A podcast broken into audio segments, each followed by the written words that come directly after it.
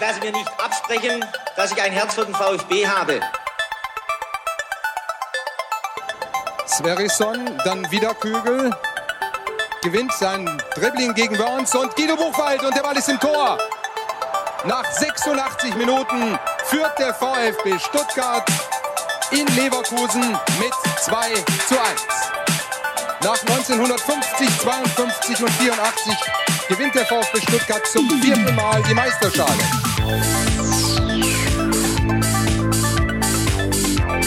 Jetzt müsste der Ball endlich noch einmal hereinkommen. Jetzt kommt er weiter mit auf Hitzelsberger!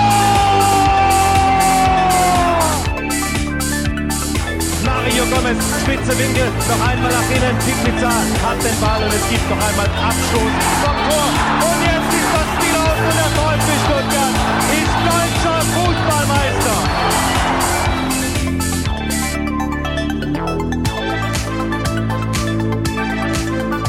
Zeitpunkt, als ich gewählt wurde, war alles auf dem Tisch. Und alles, was jetzt vermeintlich neu hochgekommen ist, ist genau das, was damals schon absolut bekannt war. Aber um Ihre Frage konkret mhm. zu beantworten, ich werde in, in keiner Weise daran partizipieren, wenn irgendein deutscher Fußballverein, in, welcher, Berlin, ja. in welcher Liga auch immer, gegen wen auch immer, ein Spiel gewinnt oder verliert, werde ich in keiner Weise in irgendeiner Form finanziell davon profitieren. Ja. Das ist Fakt. Wollen wir es dabei bewenden lassen, weil wenn wir da einsteigen, haben wir eine Wirtschaftssendung und das sprengt, äh, sprengt diesen Rahmen auf jeden Fall. Wir sind zwar auch keine Wirtschaftssendung, trotzdem sprechen wir heute über Wolfgang Dietrichs Win-Win-Relegation. Und damit herzlich willkommen zur 53 nächsten STR-Ausgabe. Mein Name ist Ricky und heute ist nicht nur Sebastian mit mir in der Leitung, sondern auch Daniel vom Textilvergehen, äh, ja, dem Union Podcast und Blog. Guten Abend, ihr beiden. Hallo. Hallo, schönen guten Abend. Tja, Mensch, das ist mal schön, hier zu dritt zu senden. Nicht nur zu zweit. Ich werde äh, meinen Wortanteil auch zurückfahren müssen, das ist mir schon klar. da gab es ja schon die einen oder anderen Hinweise äh, in zurückliegenden Ausgaben. Aber ich freue mich natürlich sehr, dass wir ja von unserem bevorstehenden Relegationsgegner ja äh, fundierten Gesprächspartner hier gefunden haben, der viel über seinen Verein berichten kann. Und ich muss auch gleich sagen, bevor ich jetzt wissen will, wieso die Erwartungen in Berlin sind und noch viel mehr, der Union Podcast Textilvergehen ist der einzige Zweitliga Podcast, den ich höre und ähm, den mag ich auch sehr. Also das Kompliment muss ich schon mal in die Richtung Textilvergehen und natürlich jetzt persönlich an Daniel weiterreichen. Sehr informativer ja, Podcast, auch so ein bisschen über den Tellerrand hinaus, muss man ganz ehrlich sagen. Und ähm, ganz besonders haben mir übrigens eure WM-Ausgaben gefallen, die es ja im Sommer zu hören gab. Kann man ja, die haben wir ja gemeinsam mit dem besten Podcast der Welt gemacht. Ähm, ähm, da kann das ja nur gut sein, mit den Mikrodilettanten. Absolut. Nikolas ja. Seemark ist da, glaube ich, auch mit dabei. Genau. Ja, sehr zu empfehlen. Und äh, wir freuen uns sehr, dass du dich heute geopfert hast hier für unseren Podcast.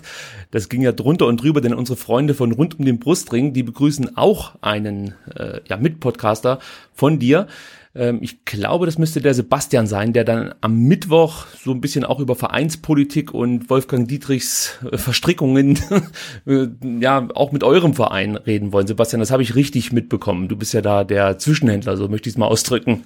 Ja, genau. Da die die die Twitter-Nachrichtenlage ähm, war letzte Woche etwas äh, etwas äh, angespannt halt, weil ähm, ähm Lennart und und und wir versucht haben, einen Gast zu bekommen von unserem zukünftigen Relegationsgegner, ohne zu wissen, wer das sein konnte. Und dann äh, haben sich äh, sowohl natürlich die in Frage kommenden Gesprächspartner von Union Berlin äh, wie auch vom FC Paderborn gewünscht, nicht mit uns sprechen zu müssen. Wir haben das mal nicht persönlich genommen ähm, und sind jetzt halt umso ähm, froh, dass es jetzt klappt und wir haben es halt so ein bisschen aufgeteilt und haben gesagt, wir, wir reden heute mal so verstärkt über äh, Zahlen, Daten, Fakten, Taktiken und ähm, am Mittwoch äh, redet dann ähm, der Lennart mit dem ähm, Sebastian dann äh, über alles andere. Ich denke, das ist dann eine ganz gute Aufteilung, dass dann die Leute, die sich äh, dann äh, dankenswerterweise ähm, alle VfB-Podcasts anhören, nicht äh, vieles doppelt hören müssen. Ich denke, das haben wir dann ganz gut aufgeteilt. Genau, und natürlich ähm, bin ich jetzt auch sehr erfreut, bei euch zu Gast sein zu dürfen, auch wenn ich äh, das lieber nicht gemacht hätte und dem lieber gestern aus dem Weg gegangen wäre in Bochum. Jetzt mal ganz ehrlich, so 26 Stunden ungefähr äh, nach, nach Abpfiff, wie ist denn jetzt so deine, deine Gefühlslage? Eher positiv oder eher negativ? Also, ähm, ich habe das auch heute Morgen schon bei uns im Blog geschrieben, dass es äh, eine ziemlich konfuse Gefühlsmischung ist, die man so seit gestern Nachmittag ähm, hat. Ähm, aus so einer Mischung aus natürlich irgendwie Enttäuschung darüber, dass das nichts geworden ist, äh, dann äh, aber eben auch noch gemischt mit dem ähm, durchaus aufwühlenden positiven Gefühl dieser Aufholjagd, die es da gestern noch äh, gegeben hat, nach 75 Minuten, in denen das gar nicht so aussah, als ob Union das Spiel noch gewinnen könnte, 2-0 zurücklag und dann ja ähm, sehr dramatisch, äh, sehr schnell diesen Rückstand aufgeholt hat und dann ähm, noch zehn Minuten Zeit hat, ein Tor zu schießen, wo man ein paar Mal das Gefühl hat, dass es das jetzt passieren könnte und ähm, deswegen äh, ist es nicht so ein ähm, vollkommen flaches Gefühl, was man zwischendurch hätte aus dem Spiel mitnehmen können. Und dann ähm, war da eben doch auch irgendwie ganz viel Stolz auf diese, auf diese Mannschaft und diesen Verein dabei und wie sich das gestern alles so präsentiert hat. Also ähm, das ist irgendwie so eine ganz komische Mischung davon und so ganz, ganz komme ich darauf noch, auch noch nicht klar. Muss man gleich noch ganz kurz ähm, erläutern für die VfB-Fans, die die zweite Liga nicht so im Blick hatten. Also Union Berlin ist als äh, äh, Dritter in den letzten Spieltag gegangen mit zwei Punkten Rückstand auf Paderborn und einem deutlich schlechteren Torverhältnis, glaube ich. Also genau, man muss acht halt, Tore waren das, glaube ich. Ähm, die zwei Punkte aufholen und Paderborn musste nur gewinnen in Dresden, lag dort dann aber auch ähm, relativ schnell zurück. Und es war klar, ähm, dass Paderborn das Spiel verlieren wird. Insofern hätte Un Union einen Sieg gereicht. Danach sah es aber auch nicht aus, weil es lange ähm, in Bochum 2 zu 0 für, für den VfL stand. Ähm, und dann kam dann das ähm, 2-1, das 2-2 und ihr hattet dann in der, oh, ich glaube, in der 95. noch eine richtig, richtig gute Chance auf den Siegtreffer. Also da musste ich dann auch kurz aufspringen, ähm, obwohl ich jetzt äh, emotional eigentlich gar nicht so beteiligt bin. Aber das war so eine Situation, oh, 95. Minute und eine Szene, die ich dann über einen direkten Aufstieg entscheiden kann. Das war schon relativ dramatisch, fand ich. Ja, genau, das war dann halt äh, absolut unmittelbar vor Abpfiff. Ähm, also da gab es dann nur noch einen Pfiff für Abseits und dann, äh, so wie der Freistoß ausgeführt wurde, war dann auch Schluss. Und äh, Suleiman Abdullahi, der ähm, diese Saison leihweise aus Braunschweig zur Union kommt, hatte halt dann noch diese eine Chance, die ähm, im Stadion äh, und in der in dem Moment selber vielleicht noch ein bisschen einfacher aussah, als wenn man sich jetzt nur mal im Nachhinein anschaut. Ähm, das war jetzt nicht eine, die man 100% machen muss, aber die man schon so, keine Ahnung, 30%, äh, 25% machen kann. Und wenn man natürlich das in der Situation hat, dann das war schon äh, ziemlich krasser Moment. Ja. Ich habe ja ein paar Spiele von Union im Laufe der Saison auch mitverfolgt. Also zu Beginn einer Bundesliga-Saison und einer Zweitligasaison nehme ich mir immer vor, dass ich beide Ligen ja verfolge. Aber ihr wisst ja, wie es ist mit diesen vielen Anstoßzeiten und es sind einfach zu viele Spiele. Man kann es nicht richtig aufmerksam beides verfolgen. Aber nichtsdestotrotz so die Top-Teams der zweiten Liga versuche ich mir schon immer anzuschauen. Und da ist mir aufgefallen, dass ähm, eigentlich Union Berlin und äh, verbessere mich, wenn ich das falsch beobachtet habe, eigentlich häufig eine ähnliche Spielweise wie jetzt gegen Bochum, Bochum an den Tag legt. Damit meine ich, dass man am Anfang gar nicht so viel Risiko eingeht und dann nach hinten raus ja risikobereiter wird und äh, dann auch das Können so richtig zeigt, was man eigentlich aus diesem Kader rausholen könnte. War da vielleicht der Trainer ein bisschen zu vorsichtig äh, für dieses letzte wichtige Spiel?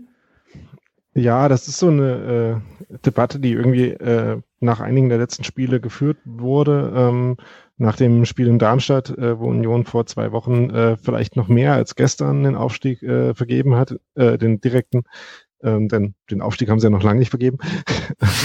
ähm, ähm, wo sie den direkten Aufstieg ein bisschen vergeben haben, indem sie eine, auch schon sehr gute Ausgangssituation nicht genutzt haben, dann Darmstadt verloren haben, 2-1, ähm, und da eben auch zwei zurücklagen, auch dann so eine Schlussoffensive hatten. Ähm, was ähnliches gab es auch gegen Regensburg äh, in einem Heimspiel vor ein paar Wochen, wo Union ebenfalls zurücklag, dann noch ein Unentschieden äh, äh, geschafft hat, aber eben nicht gewonnen. Ähm, das waren aber halt alles so Spiele, wo man vorher nicht wirklich äh, Union vorwerfen konnte, dass sie nicht offensiv äh, viel versuchen würden sondern man konnte ihnen halt eher vorwerfen, dass sie offensiv nicht so viel zustande gebracht haben.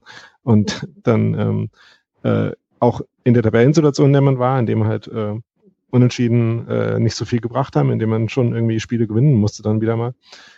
Oder zumindest sehr gut gewesen wäre. Ähm, man sieht ja, dass es halt auch so zu einem äh, äh, doch eher historischen dritten Platz für Union gereicht hat. Ähm, aber in der Situation war es halt irgendwie notwendig, dann auf Sieg zu spielen. Und da ist dann halt Union oft in den Schlussphasen halt einfach sehr hohes Risiko auch eingegangen. Also genauso wie das gestern noch war, wie das auch in Darmstadt war, gab es dann halt so Schlussoffensiven mit äh, vollkommen offenem Visier, ähm, die halt auch nicht stabil als äh, insgesamt Herangehensweise gewesen wären. Also so kann man äh, nicht 90 Minuten spielen, wenn man Ergebnisse erzielen will. Das heißt, das Problem ist dann vielleicht eher, ähm, dass halt Union irgendwie diese äh, Saison schon um ähm, irgendwie verlässlich solche Spiele zu gewinnen, ein paar Mittel in der Offensive gefehlt haben, was aber äh, im Gesamtkontext betrachtet auch nicht so schlimm ist. Wie würdest du denn so die Balance beschreiben bei euch im Team? Also was Offensive und Defensive angeht, ist das von außen betrachtet, um das mal vorwegzuschicken, sieht es nämlich so aus, dass ihr eine unheimlich gute Defensive habt und offensiv zwar natürlich Tore erzielt, aber euch es eher ein bisschen schwerer fällt, Chancen zu kreieren. Ist das von mir richtig beobachtet oder ja, wie würdest du es beschreiben? Ja, das ist absolut so. Also ähm, Union ist ja in die Saison gegangen, äh, nachdem man letztes Jahr auch schon äh, sehr offensiv den Anspruch aufzusteigen vertreten hat, das dann gar nicht geklappt hat und man dann äh, nach einer insbesondere, also nach einer unbefriedigenden Hinrunde und nach einer ziemlich schlechten Rückrunde dann mit relativ großer Verunsicherung irgendwie in die äh, letzte Sommerpause ging. Und dann kam ihm Urs Fischer, ähm, der vorher zwei Jahre in Basel äh, Trainer war, ähm, also auf sehr hohem Niveau da, aber dann eben in Deutschland noch nicht so eine große Rolle gespielt hat, äh, dann auch ein äh, knappes Jahr eben ohne Verein war, kam dann zur Union und äh, man wusste am Anfang erstmal noch nicht so ganz, was man sich jetzt darunter vorzustellen hat für Fußball. Und die Maxime des ganzen Vereins war eben irgendwie diese Mannschaft, diesen Verein wieder zu stabilisieren nach der relativ chaotischen Saison letztes äh, 2017, 18. Äh, genau. Genau, ja. ja. Ähm, und ähm, das hat dann äh, eben auch auf fußballischer Ebene eigentlich äh, hervorragend geklappt und eigentlich äh, fast besser, als man sich es hätte vorstellen können. Ähm, und dazu gehört eben dann vor allem erstmal eine sehr große Stabilität in der Defensive, ähm, wo Union ja auch in der ganzen Hinrunde kein Spiel verloren hat, ähm, eben öfter, weil es halt sehr schwer war, gegen diese Mannschaft Tore zu schießen, als äh, wenn man irgendwie Paderborn-mäßig 4-4 gespielt hätte. Und von daher ist es äh, auf jeden Fall die Hauptcharakteristik dieser Mannschaft. Also ähm, es gibt zwar für Zweitliga-Verhältnisse irgendwie an verschiedenen Positionen äh, relativ hohe Qualität, äh, individuelle Qualität, aber mannschaftlich funktioniert das äh, vielleicht nach hinten doch noch ein bisschen besser als nach vorne. Ja, ich glaube, so ein Blick auf die Tabelle, ne, die ähm, ist in dem Fall dann, äh, spricht Wahres. Also ihr habt äh, 33 Gegentore kassiert. Also das ist ja schon Wahnsinn. Ja? Also mit Abstand hat die beste Abwehr der, der zweiten Liga. Äh, zum Vergleich, der VfB hat äh, jetzt kein 12,34 Spieler, aber trotzdem stattliche 70 sind's. Ne? Ähm, und wir, wir mögen unsere Innenverteidigung ja eigentlich auch, aber das ist natürlich so, äh, es sieht dann schon, schon viel besser aus. Aber klar, was du halt auch sagst, ne, 14 Spiele gewonnen, 15 unentschieden und dann aber auch nur 5 verloren. Aber das zeigt halt, dass dann vielleicht ja so ein bisschen dann am Ende vielleicht auch der, der, der Mut zur Offensive von Anfang an fehlte und da halt dann einfach mal die, die zwei Punkte fehlen, die man halt bekommen hätte, wenn man ein Spiel gewonnen hätte, statt unentschieden zu spielen. Ähm, erinnere mich so ein bisschen, wenn ich das sehe von der Tabelle her, an, an VfB in der zweiten Liga und da Hannes Wolf, wo man auch manchmal gesagt hat, na, ein bisschen, ein bisschen nicht, nicht mutig genug und so weiter, auch wenig Gegentore bekommen, auch, äh, aber dann wenig Tore auch geschossen. Ähm, das war ja auch so ein bisschen ähm, ähm unser Problem, aber ich meine, wenn es dann halt dann zu einem dritten Platz dann auf erreicht, ist das ja äh, auf jeden Fall aufgegangen, das Konzept nach, nach ich glaube, Achter, ne, war, war Union in der letzten Saison, also ist dann echt der äh, nach, nachdem ihr irgendwie immer so nah dran wart äh, an den Aufstiegsplätzen, dass es jetzt dann endlich mal gereicht hat. Also das ist dann vielleicht auch mal so eine ähm, ja, massierte Defensive dann das, das, das Argument, was man da braucht in der zweiten Liga. Ja, genau, ähm, weil du jetzt gerade das mit dem immer nah dran gewesen äh, sein ansprichst. Das ist ja so ein bisschen so eine Wahrnehmung, die sich jetzt im Nachhinein eingestellt hat. Äh, eine Saison, wo man wirklich äh, bis fast zum Ende wirklich nah an den Aufstiegsplätzen äh, war, gab es ja eigentlich nur vor zwei Jahren, als man dann am Ende Vierter war, hinter eben Stuttgart, Hannover und Braunschweig. Ähm, das war eigentlich die einzige Saison, in der Union wirklich ein ernsthafter Kandidat auf die Aufstiegsplätze war. Ah, okay. Ähm, Davor gab es ein paar, wo äh, man irgendwie mal so bis Februar, Anfang März vielleicht äh, so ansatzweise dabei war und dann äh, im Frühjahr dann hat abreißen lassen, aber mm, okay. wo man sich auch selber gar nicht so als äh, richtigen Kandidaten verstanden hat, jedenfalls mhm. äh, irgendwie im Umfeld oder, oder von außen nicht. Und ähm, erst mit äh, dieser Saison, in der der VfB dann aufgestiegen ist, äh, mit der letzten, in der man eben den Anspruch hatte aufzusteigen und das äh, dann irgendwie, ähm, also ich habe ja gerade schon gesagt, dass es dann am Ende noch mit äh, Abstiegssorgen knapp wurde. Äh, trotzdem hat mir äh, berühmterweise irgendwie im Podcast auch im März noch gesagt, äh, also Sebastian hat das damals gesagt, dass Union noch direkt aufsteigen würde. Also ähm, das war halt so eine Saison, wo man irgendwie gefühlt nah dran war, weil halt die ganze Liga gefühlt nah an allen mhm. Plätzen war. ähm, ähm, und deswegen ist es so ein bisschen so eine, ähm, so eine komische Wahrnehmung, die nicht falsch ist, ähm, dass Union irgendwie zu den etablierten äh, Teams in der zweiten Liga zu denen, die da irgendwie ähm, jedes Jahr vorne äh, Ansprüche anmelden. Aber so ganz überschneidet sich auch nicht mit, äh, also es fühlt sich nach mehr Saisons dieser Art an, als es tatsächlich waren. Ich, ich interessiere mich noch für die Stärke der zweiten Liga, inspiriert von diversen 93-Ausgaben. Ja. Äh, da war ja Sebastian auch letzte Woche zu Gast ähm, und hat sich da so ein bisschen mit dem Axel darüber unterhalten, wie stark eigentlich die zweite Liga ist. Jetzt kenne ich natürlich die zweite Liga nur aus der Saison 16, 17, als wir wieder aufgestiegen sind und ich das Gefühl hatte, dass es wirklich einfach eine schwere Liga ist, die du nicht einfach mal so runterrockst, sondern du brauchst halt irgendwie eine brutale Konstanz. Und das ist relativ schwer, weil ich erinnere mich da an so Spiele gegen Dresden, da fährst du hin als VfB-Fan und denkst, ja, also einen Punkt holen wir auf jeden Fall. Und dann liegst du da, glaube ich, nach, nach, nach der ersten Halbzeit 3-0 zurück. War es nicht so, Sebastian? Erinnerst du dich noch? Oder hast du schon das, war, das, war, das, war, das war zu Hause gegen Dresden zur Halbzeit 1 zu 3 hinten lagen und dann noch 3-3 gespielt haben, aber da haben wir, glaube ich, auch 3-0 hinten gelegen. Ja, das kann ja es war auf jeden Fall grausam, dieses Spiel. Auf was ich hinaus will. Aus, ne? Ja, es, ja, erinnere uns nicht daran. Das war gerade nachdem wir dachten, wir hätten den Messias eingestellt. Denn äh, Hannes Wolf hat ja in seinem ersten Auftritt in Stuttgart äh, Fürth, glaub, 4 zu 0 aus dem Stadion geschossen. War das so? Mit dem ja. Pavard was? Genau, mit dem Vertikalpass. Äh, dem doppelten Manet. Ja. Zwei Manet-Toren und ein Pavard-Tor und dem ähm, Assist von, von Pavard dann auch. Und beide hatten ja, haben ihr erstes Spiel damals für den VfB gemacht. Das war schon, ah, das war, das war schön. ja, und, und wir haben direkt angefangen, wie das in Stuttgart halt so üblich ist, uns zu überlegen, äh, wo wir eigentlich dann die Felge hinstellen werden. Und Dresden hat uns dann aus diesen Träumen gerissen. Aber auf was ich hinaus wollte, ist eigentlich, äh, wie, wie würdest du die Stärke der zweiten Liga beurteilen und ähm, vielleicht kannst du es auch so ein bisschen in Relation vielleicht zu der Zweitligasaison setzen, in der der VfB auch Gast in dieser Liga war. Also ich bin da eher einer der Optimisten, was die zweite Liga angeht. Also was du gesagt hast, dass es schwer ist, das ist auf jeden Fall, äh, der, äh, ist auf jeden Fall wahr, ähm, weil es eben in dieser, äh, in dieser Liga nicht so die krassen äh, Leistungsunterschiede gibt. Also es ähm, selbst äh, eine Mannschaft wie Köln hat halt irgendwie ist immer noch äh, ähm, hat immer noch die Fähigkeit gehabt, da Spiele zu verlieren. Ja. Ähm, und, und bei Hamburg hat man ja gesehen, dass, dass, äh, dass diese Fähigkeit gerade zu so einer Gewohnheit ausweiten kann. Ähm, weil es halt in der Mannschaft, äh, in der Liga auch etliche Mannschaften gibt, die zumindest eine klare Idee davon haben, was sie tun wollen. Äh, bei manchen ist es eine, äh, sogar auch noch eine spielerisch gar nicht so unanspruchsvolle Idee. Und äh, selbst bei denen, ähm, die eben vielleicht spielerisch nicht ganz so ähm, nicht ganz so hübsch sind, ähm, ist halt trotzdem oft schwierig, Spiele zu gewinnen. Also äh, so Mannschaften wie Regensburg, die jetzt ähm, relativ sicher dann irgendwie ähm, Siebter, glaube ich, wurden, ähm, ähm, es ist halt auch eine Mannschaft, die ähm, einfach ungeheuer klar in ihrem äh, Pressing und Sch äh, Schnellangriff fokussierten Konzept ist und die man dann eben aus diesem Konzept erstmal rausbringen muss und äh, wo man dann eben auch mal als HSV 5-0 verlieren kann. ähm, und äh, selbst so Mannschaften, die im unteren äh, Tabellendrittel stehen, äh, spielen halt teilweise Fußball und ähm, da ist dann halt die, äh, der Unterschied in der individuellen Qualität so zwischen Platz 14 und Platz 4 ähm, eben gar nicht so groß. Was man ja auch daran sieht, dass äh, etliche Aufsteiger eine gute Rolle spielen können, wie zum Beispiel Paderborn jetzt, die eben Zweiter geworden sind. Ähm, und das kann man natürlich äh, irgendwie wieder so und so sehen, dass äh, die Liga nahe an der, an der Qualität in der dritten Liga ist. Ähm, könnte man ja auch als Indiz ansehen, dass sie vielleicht besonders weit von der Qualität in der ersten Liga weg ist. Aber ähm, zumindest äh, innerhalb dieser Liga macht es, glaube ich, ähm, Voraussetzungen, die für viele spannende und interessante Spiele sprechen, die manchmal halt auch sogar schön sind.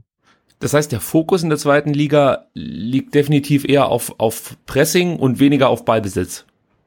Ich habe jetzt äh, eben Regensburg als spe äh, spezifische Mannschaft davon äh, erwähnt, von diesen Pressing-Fokussierten, weil wir auf Kiel vielleicht später noch mal ein bisschen mehr zu sprechen kommen. Ja. Ähm, aber die gibt's halt auch. Also die sind, äh, glaube ich, also vielleicht von Bayern und Dortmund und ähm, ja, vielleicht Leverkusen abgesehen, schon eine der äh, Ballbesitz-fokussiertesten, äh, wobei es bei Leverkusen noch eine andere anderer Fall ist.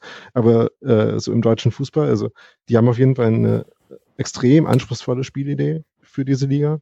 Und selbst eben so Mannschaften wie Magdeburg oder Aue oder Dresden oder teilweise Bielefeld, ähm, wobei bei viel, Bielefeld ist ein bisschen kompliziert, ähm, aber auch die haben halt auch äh, spielerische, ballbesitzorientierte Konzepte, ähm, die zumindestens darauf abzielen, im Spielaufbau nicht jeden Ball äh, nur lang nach vorne zu schlagen, äh, zumindest nicht ohne Plan. Also diese Mannschaften gibt's schon auch. Selbst äh, Darmstadt hat sich jetzt äh, unter dem neuen Trainer da, äh, Dimitrios Gramotzis, ein bisschen die Richtung entwickelt. Also ich glaube, das ist auch so ein, ein Stück weit ein Vorteil, dass es äh, solche Mannschaften in der zweiten Liga nicht gibt oder auf keinem vernünftigen Niveau gibt. Ist das ein, ein Trend vielleicht, dass jetzt in der zweiten Liga mehr das so als äh, äh, äh, taktische Spielwiese, wenn ich es mal nennen, irgendwie benutzt wird oder halt jetzt immer mehr Trainer auch äh, in die zweite Liga kommen, die halt wirklich ein Konzept haben und vielleicht auch ein überraschendes Konzept oder ein neues Konzept und das da testen und dann vielleicht auch scheitern, weil früher hieß es ja immer, ne, irgendwie zweite Liga total äh, physisch und da wird der Rasen umgepflügt und äh, da ja, Defensive muss stehen und das ist das Allerwichtigste und die war ja bislang jetzt nicht für ähm, taktische Feinheiten und äh, überraschende Konzepte bekannt. Hm also ich bin mir, es fällt mir halt andersrum wieder auch schwierig, da so einen generellen Trend her abzuleiten. Und wenn man sich aber halt anschaut, also Kiel hat das ja letzte Saison äh, so gemacht mit einem sehr offensiven Konzept, äh, Paderborn diese Saison. Ähm, das sind halt Mannschaften, die das aus der dritten Liga quasi gewöhnt sind, äh, gewesen sind, die mit so einem Konzept aufgestiegen sind und dann ähm, es leichter fanden, sozusagen, ähm, bei dieser Idee zu bleiben und zu versuchen, die auf einem etwas höheren Niveau genauso erfolgreich zu spielen. Das hat dann eben äh, bei beiden jetzt auch nicht ohne, äh, ohne Aussetzer oder Schwächephasen, aber im Großen und Ganzen geklappt. Ähm, und dann kann es schon sein, dass es halt mehr von äh, insgesamt im, äh, im Fußball mehr von den Trainern, die so ein äh, versuchen, so ein Spielkonzept zu verfolgen gibt. Ähm, und dann ist, glaube ich, auch was, was einfach so insgesamt in äh, zum Beispiel dem deutschen Fußball vielleicht so zyklisch passiert. Also nach ein paar sehr Pressing, Gegenpressing und äh, Fehlervermeidungs äh, fokussierten Jahren gibt es dann vielleicht auch wieder so einen Gegentrend, der eben dann auch in der zweiten Liga an ein paar Stellen ankommt. Also ihr hört, die zweite Liga klingt doch ganz attraktiv. Also vielleicht muss man sich Nein, gar nicht tut sie nicht. so große Sorgen machen. Also es klingt zumindest so, als ob sich junge Spieler hervorragend entwickeln könnten in dieser Liga. Das hört sich äh, auf jeden Fall mal positiv an, weil früher war es ja schon auch so, dass wenn du junge Spieler hattest, die ja großes Potenzial haben, vielleicht auch das Tempo mitbringen, was oft gefordert wird, dass so ein Gang in der zweiten Liga nicht immer so gut war. Also äh, ich erinnere mich da zum Beispiel an Brekalo, der in die zweite Liga verliehen wurde von Wolfsburg und da gab es ja auch viele, die gesagt haben, eigentlich ist das der falsche Schritt für ihn. Er hat sich ja dann eigentlich ganz gut gemacht, aber ja, so richtig etabliert hat er sich inzwischen, oder anders gesagt, er hatte eine gute Phase in Wolfsburg, aber er konnte sich nicht so richtig etablieren. Da weiß man jetzt auch nicht, ob da jetzt äh, unbedingt die zweite Liga dran schuld war oder so. Aber ich erinnere mich da eben, dass man häufig bei jungen Spielern gesagt hat, ach, weiß nicht, ob die zweite Liga so hilfreich ist für dein, was weiß ich, äh, Entwicklung von Tempo-Dribblings und so, weil da mhm. wirst du halt umgeholzt. Das scheint sich ja schon zu ändern. Äh, und, und das ist ja eigentlich auch gut. Also ich finde das ja schön, wenn du eine attraktive zweite Liga hast. Und das muss ich übrigens nochmal vorwegschicken. Also immer wenn ich meistens dann eben die Konferenz geschaut habe, äh, an einem Sonntag oder so, es war eigentlich immer unterhaltsam. Also ich kann mich jetzt nicht dran erinnern, dass, dass ich dabei weggenickt wäre. Das ging mir bei Spielen meiner Lieblingsmannschaft dann eher mal so, dass es dann relativ trist war. Und damit möchte ich vielleicht auch mal überleiten direkt zum Spiel, zu den beiden Relegationsspielen, die ja anstehen.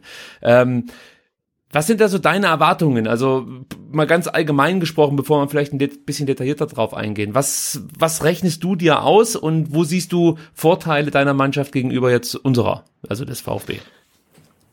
Hm, also ich habe äh, bin mir tatsächlich sehr unsicher irgendwie, mit was für ein äh, Gefühl für den, äh, den Verlauf dieser beiden Spiele ich in die in diese Erfahrung gehe. Ähm, was wir gerade schon über Union insgesamt gesagt haben, ist, glaube ich, äh, auch für die Spiele wahr. Also es wird, ähm, wird so sein, dass ähm, gerade in den Spielen man äh, ja nicht mehr so sehr in dieser äh, Rolle jetzt Favorit zu sein, unbedingt nach vorne spielen zu müssen und unbedingt ähm, die Spiele gewinnen zu müssen ist. Also gerade in dem Auswärtsspiel wäre ja ähm, für Union unentschieden, idealerweise eins, in dem man vielleicht auch noch ein Tor geschossen hat. Ähm, gar kein so schlechtes Ergebnis. Und in der Position gegen Union zu spielen, ist, glaube ich, gar nicht so zwingend äh, furchtbar angenehm. Ähm, von daher äh, kann ich mir schon vorstellen, dass ähm, diese defensive Stärke auch in den Spielen zum Tragen kommt. Und dann ist es so, wenn man sich, ähm, also wenn man sich vorstellt, wie so ein Spiel äh, verlaufen könnte, äh, guckt man sich natürlich dann die Saison an und äh, schaut, welche Spiele waren denn da vielleicht so ein bisschen so ähnlich. Und wenn man dann auf die Spiele von Union gegen vermeintliche Bundesligamannschaften, sage ich jetzt mal, schaut. ähm, das ist schön ähm, ausgedrückt. ja. Äh, eben gegen Köln und Hamburg gab es jeweils auswärts unentschieden. In Hamburg äh, ein knappes 2-2 in Köln ein 1-1, wenn ich mich gerade richtig erinnere. Äh, ich glaube, ja, ja, genau. Ähm, und zu Hause hat man gegen beide 2-0 gewonnen. Ähm, das heißt, das lief ja ganz gut. In Dortmund hat man im, Pokal, äh, im DFB-Pokal in der zweiten Runde äh, nach 90 Minuten und nach 119 Minuten 2-2 gespielt. Ja, sehr unglücklich. Ja, und dann unglücklich noch äh, das zweite Elfmeterschießen dort innerhalb von zwei Jahren vermieden, indem man einen anderen Elfmeter, einen normalen, äh, bekommen hat in der letzten Minute. Also auch da hat man irgendwie gegen eine favorisierte Mannschaft auswärts äh, gut mitgehalten und kam dann da eben auch zu Chancen und hat äh, absurderweise vielleicht so ein bisschen äh, da eins der spielerisch besten Spiele auch gemacht gegen, äh, gegen Dortmund. Und hat da spielerisch äh, phasenweise wirklich gut mitgehalten. Ähm, deswegen ist es so ein bisschen so eine Wundertüte, dieses Spiel auch wieder. Also, ähm, natürlich ist auch so die Verfassung, äh, die physische und mentale, mit der man jetzt in das Spiel geht, äh, was, was von außen schwer zu beurteilen ist. Also ähm, als ich gestern die Spieler nach dem Spiel so äh, reden hören in der, in der Mixzone, äh, gab es da auch durchaus unterschiedliche Gefühlswelten. Es ist jetzt durchaus äh, spannend, auf welcher welcher Wellenlänge die dann so alle zusammen und jeweils einzeln ankommen.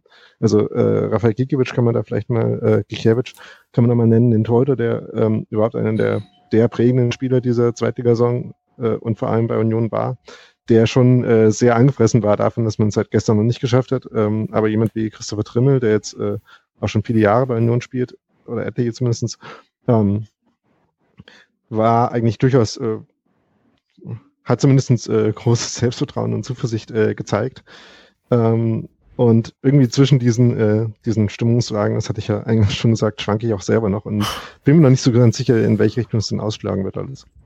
Ja, ich frage mich, ob es ein Vorteil für den VfB sein könnte, dass man dort schon seit dem ähm, 33. Spieltag weiß, dass man Relegation spielen muss. Also hm. Kann jetzt bin ich zu wenig äh, Küchenpsychologe, aber ich meine, die wissen jetzt seit zwei Wochen, was auf sie zukommt und äh, für die Unionsspieler, die wissen das seit gestern 17.15 Uhr. Ne? Die wussten halt, okay, wenn wir Relegation spielen, müssen dann äh, gegen den VfB, aber die Situation jetzt so ist, wie sie ist und wie sie dann entstanden ist, ist natürlich jetzt neu, aber andererseits, äh, ja, jetzt müssen halt nochmal 180 Minuten oder mehr dann ähm, gespielt werden. Ich denke, dann äh, wird es wahrscheinlich auch darauf ankommen, mit welchem Mindset und welcher Einstellung halt die, die, die Spieler äh, auf den Platz kommen. Aber so wie du sagst, ne, die Blaupause für Union Berlin zum Aufstieg wäre wirklich äh, unentschieden äh, hier bei uns in Stuttgart und dann ein Heimsieg. Und bei uns wird es halt genau andersrum aussehen. Ne? Zu Hause ähm, gewinnen und auswärts nicht verlieren. Und beide Teams sind ja auch äh, eher heimstark. Und ich meine, wir haben jetzt in, in dieser Saison, wie viele Auswärtssiege haben wir? Einen, glaube ich. Ne? Ja, in Nürnberg. Ja, also deswegen, ja, wären wir wahrscheinlich schon damit äh, zufrieden, auswärts nicht zu verlieren ähm, und halt hier in, in Stuttgart halt schon irgendwie ein, ein, okayes Fundament zu legen. Aber da weiß man ja auch nie, was jetzt okay ist und was dann doch noch kippen kann.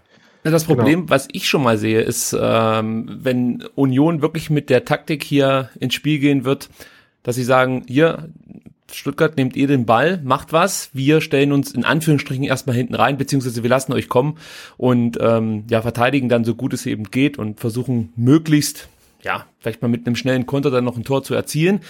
Ähm, da könnte ich mir vorstellen, dass wir uns da wirklich extrem schwer tun, weil genau das ist mit der absolute ja, Schwachpunkt in unserer Mannschaft, dass es komplett an Kreativität fehlt, um selber Chancen zu kreieren. Also wir sind, wenn überhaupt, dann durch Castro Standards gefährlich und ähm, ja, vieles Zufall bei uns im Spiel. Und natürlich profitieren wir auch davon, wenn ein Gegner Ballbesitz äh, ja einfach für sich beansprucht und man dann vielleicht mal ja mit einem guten Zweikampf den Ball erobern mhm. kann und dann einen Konter einleiten kann. Das ist die Frage, die sich mir natürlich jetzt aufdrängt. Wer sind denn die schnellen Spieler, die im Umschaltmoment für Union dann ja einfach äh, äh, ja die die die vielen Meter, die dann wahrscheinlich vor ihnen liegen werden, wenn sie da in Stuttgart sehr defensiv zu Werke gehen werden, äh, überbrücken und dann eben schnell ja auf unseren Torwart zurennen müssen. Das ist tatsächlich eine ganz interessante Frage, weil Union so auf den offensiven Mittelfeldpositionen, also Union spielt meistens oder hat äh, lange in der Saison äh, meistens ein 4-3-3 gespielt. Ähm, ist jetzt in den letzten Spielen seit dem HSV-Spiel zu einer Raute gewechselt, deswegen ist auch noch so ein bisschen die Frage, äh, bei welchem von den äh, Systemen man dann rauskommt. Äh, man könnte sich durchaus äh, für dieses äh, konterfokussierte Spiel eben eher wieder so ein 4-3-3 mit zwei schnellen, richtigen Außenspielern vorstellen. Und für diese beiden Positionen gibt es halt ein relativ großes äh, Personalangebot. Ähm, aus Stuttgarter Sicht muss man da vielleicht als erstes Carlos Manet nennen, äh, der im Winter auf äh, Leihbasis von Sporting zu Union kam ähm, und eine gemischte Rückrunde hatte, sage ich mal. Also ähm, die ersten Spiele ähm, hat er dann gemacht, nachdem er kam, äh, sah auch durchaus wie eine Verstärkung aus. Ähm, es hat aber irgendwie nie so richtig äh, stattgefunden, dass er wirklich äh, vollkommene Bindung zum, äh, zum Rest von Unionsspiel gibt äh, oder findet. Ähm, hat aber durchaus äh, halt auf dem Level von der zweiten Liga mindestens ähm, sehr qualitativ hochwertige Momente, wo man gesehen hat, äh, wie da halt auch Lösungen zustande kommen können. Ähm, ist aber jetzt in den letzten Wochen ähm, dann teilweise auch wieder aus dem Kader ganz rausgefallen. Also stand auch gestern nicht im Kader. Nee, die letzten ja. vier oder fünf Spiele stand er nicht im Kader. Das hat mich auch überrascht. Genau, das hat dann, also das hatte zwischendurch dann auch mal so ein bisschen mit leichten Verletzungen zu tun, ähm, aber halt vor allem, dass er irgendwie nicht so richtig äh, komplett in diese Mannschaft gefunden hat. Ähm, da ist jetzt äh, ähm, spannend zu sehen, ob sich das nochmal ändert. Also äh, was Fischer, was er in den äh, in diesen Wochen darüber gesagt hat, war jetzt nie so, dass, äh, ähm, dass man sich denken würde, dass äh, Manet komplett weg ist ähm, aus der Verlosung. Ähm, aber es war jetzt auch, also offensichtlich nicht so, dass, ähm, dass er da äh, weit vorne in, den, äh, in dem Ranking gestanden hätte. Weiß er eben auch noch ein paar andere ganz interessante Spieler gibt. Also ähm, Akaki Gogia ähm, ist da vielleicht eine spannende Personal, der auch jetzt äh, selten von Anfang an gespielt hat, aber unter anderem gestern auch in einigen Spielen davor eigentlich ein äh, sehr belebendes Element war. Und ähm, bei ihm ist halt äh, eine spezifische Stärke, äh, Bälle, die im äh, zum Beispiel Tief-Mittelfeld-Pressing gewonnen werden, dann eben aufzusammeln oder auch äh, aus der Verteidigung raus. Also Union hat eine sehr starke Restverteidigung und äh, Gugia ist oft sehr gut darin, diese beiden aufzusammeln und mit äh, sehr hohem Tempo dann eben äh, durchs Mittelfeld zu tragen. Ähm, aber dann daneben gibt es eben noch Suleiman Abdullahi, den ich vorhin schon angesprochen habe. Es gibt Joshua Mees, der vor der Saison aus Hoffenheim slash Regensburg, also dahin war verliehen, äh, gekommen ist. Ähm, es gibt auch noch Marcel Hartl, der zum Beispiel gegen Köln ein unfassbar fantastisches Tor geschossen hat, äh, mit einem Fallrückzieher nach zwei Minuten, glaube ich. Ungefähr. Ah, ich erinnere mich, ja. ähm, Ex-Kölner. Oh, genau, das kommt noch dazu. Ähm, Genau, und äh, dann gibt's eben auch noch die Möglichkeit, dass man eben doch wieder mit zwei richtigen Stürmern, den beiden Sebastians, äh, Polter und Anderson, äh, spielt. Aber also gerade für diese, äh, für diese Außenposition äh, gibt halt ein relativ großes Angebot an Spielern, wo ähm, auch äh, über die Saison relativ viel durchrotiert wurde. Ähm, zuletzt waren halt da vielleicht Mees und Abdullahi diejenigen, die am ehesten angefangen haben, aber äh, Gogia ist auf jeden Fall auch eine Option. Ähm, aber Abdullahi ist eben auch jemand, der ähm, teilweise sehr, sehr gute Momente eben mit äh, langen, raumgreifenden Dribblings äh, oder Läufen hatte. Äh, wie sieht's eigentlich aus mit dem Ausfall von Hübner? Wie wird der kompensiert bei euch, falls ihr das jetzt äh, nicht mitbekommen habt? Ähm, Hübner hat die zehnte, glaube ich, gelbe Karte gesehen und ist fürs Hinspiel gesperrt. Aber es ist, glaube ich, ein ganz, ganz wichtiger Spieler, Florian Hübner in der Innenverteidigung. Es ist schon euer Abwehrchef. Ähm, ja, also ich glaube, die, äh, die beiden Innenverteidiger, die da meistens gespielt haben, Florian Hübner und äh, Marvin Friedrich, ähm, waren da eigentlich schon irgendwie relativ äh, co-equal ähm, okay. man, äh, als Abwehrchefs ähm, und haben das äh, sich relativ paritätisch, glaube ich, aufgeteilt.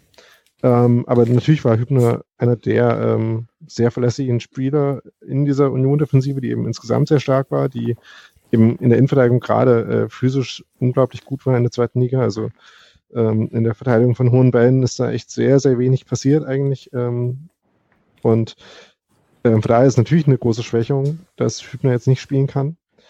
Ähm, aber äh, Micha Parsen, der äh, die komplette zehnjährige Zweitliga-Zeit von Union mitgemacht hat und auch die Aufstiegssaison schon. Also ähm, tatsächlich, äh, auch wenn er nicht von äh, ursprünglich äh, aus dem Verein kommt, äh, das absolute Urgestein und ähm, absoluter Publikumsliebling ist, ähm, der ist äh, die mit Abstand wahrscheinlichste Option, um Hübner eben jetzt zu ersetzen und hat das eigentlich in den Spielen, in denen er das äh, diese Saison machen musste, eigentlich auch immer ziemlich kompetent gemacht, also einfach mit großer äh, Souveränität und ähm, äh, großem Engagement und äh, großer Routine gleichzeitig. Und das hat eigentlich immer ganz gut funktioniert. Aber ähm, ja, muss man eben abwarten, ob das dann in dem Spiel auch so ist. Sebastian, das will ich von dir mal wissen. Und zwar, was wir eigentlich so vorzuweisen haben. Es klingt ja jetzt so, dass Union schon sehr gefestigt ist. Also wir treffen da, glaube ich, wenn man das so sagen kann, auf einen sehr emanzipierten Gegner, der sich, glaube ich, jetzt auch nicht von uns einschüchtern lässt. Warum auch? wenn man die Daten sich so vor Augen führt. Besteht dazu eigentlich auch kein Grund. Was erwartest du denn von unserem VfB in diesem Hinspiel? So ein Feuerwerk, also Risikobereitschaft und ähm, ja, auf Teufel komm raus ein Tor erzielen oder mit kühlen Kopf äh, lieber 0 zu 0 halten und dann in Berlin zuschlagen?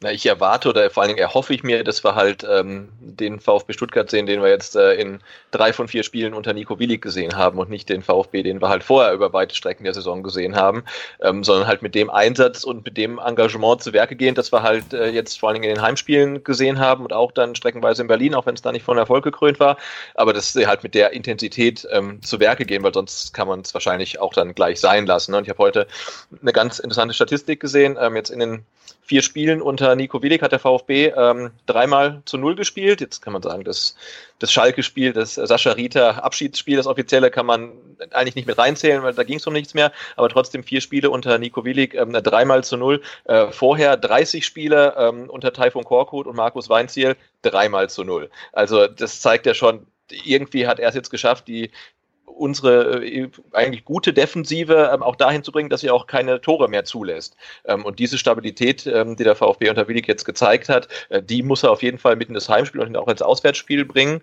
Ähm, ja, und, und, und, und vorne, denke ich, haben sie gezeigt, da, da kann was gehen und äh, auch wenn das dann irgendwie so ein Stück weit arrogant klingt, denke ich immer, gerade in der Offensive müsste man über individuelle Qualität dann doch irgendwas ähm, lösen können. Also sei es ein Didavi, sei es ein, ein Donis ähm, oder sei es auch ein Gomez halt, ne, der ähm, seine Relegationserfahrung äh, dann einbringen kann, vielleicht als Einwechselspieler und die, die entscheidenden Tore dann hoffentlich macht.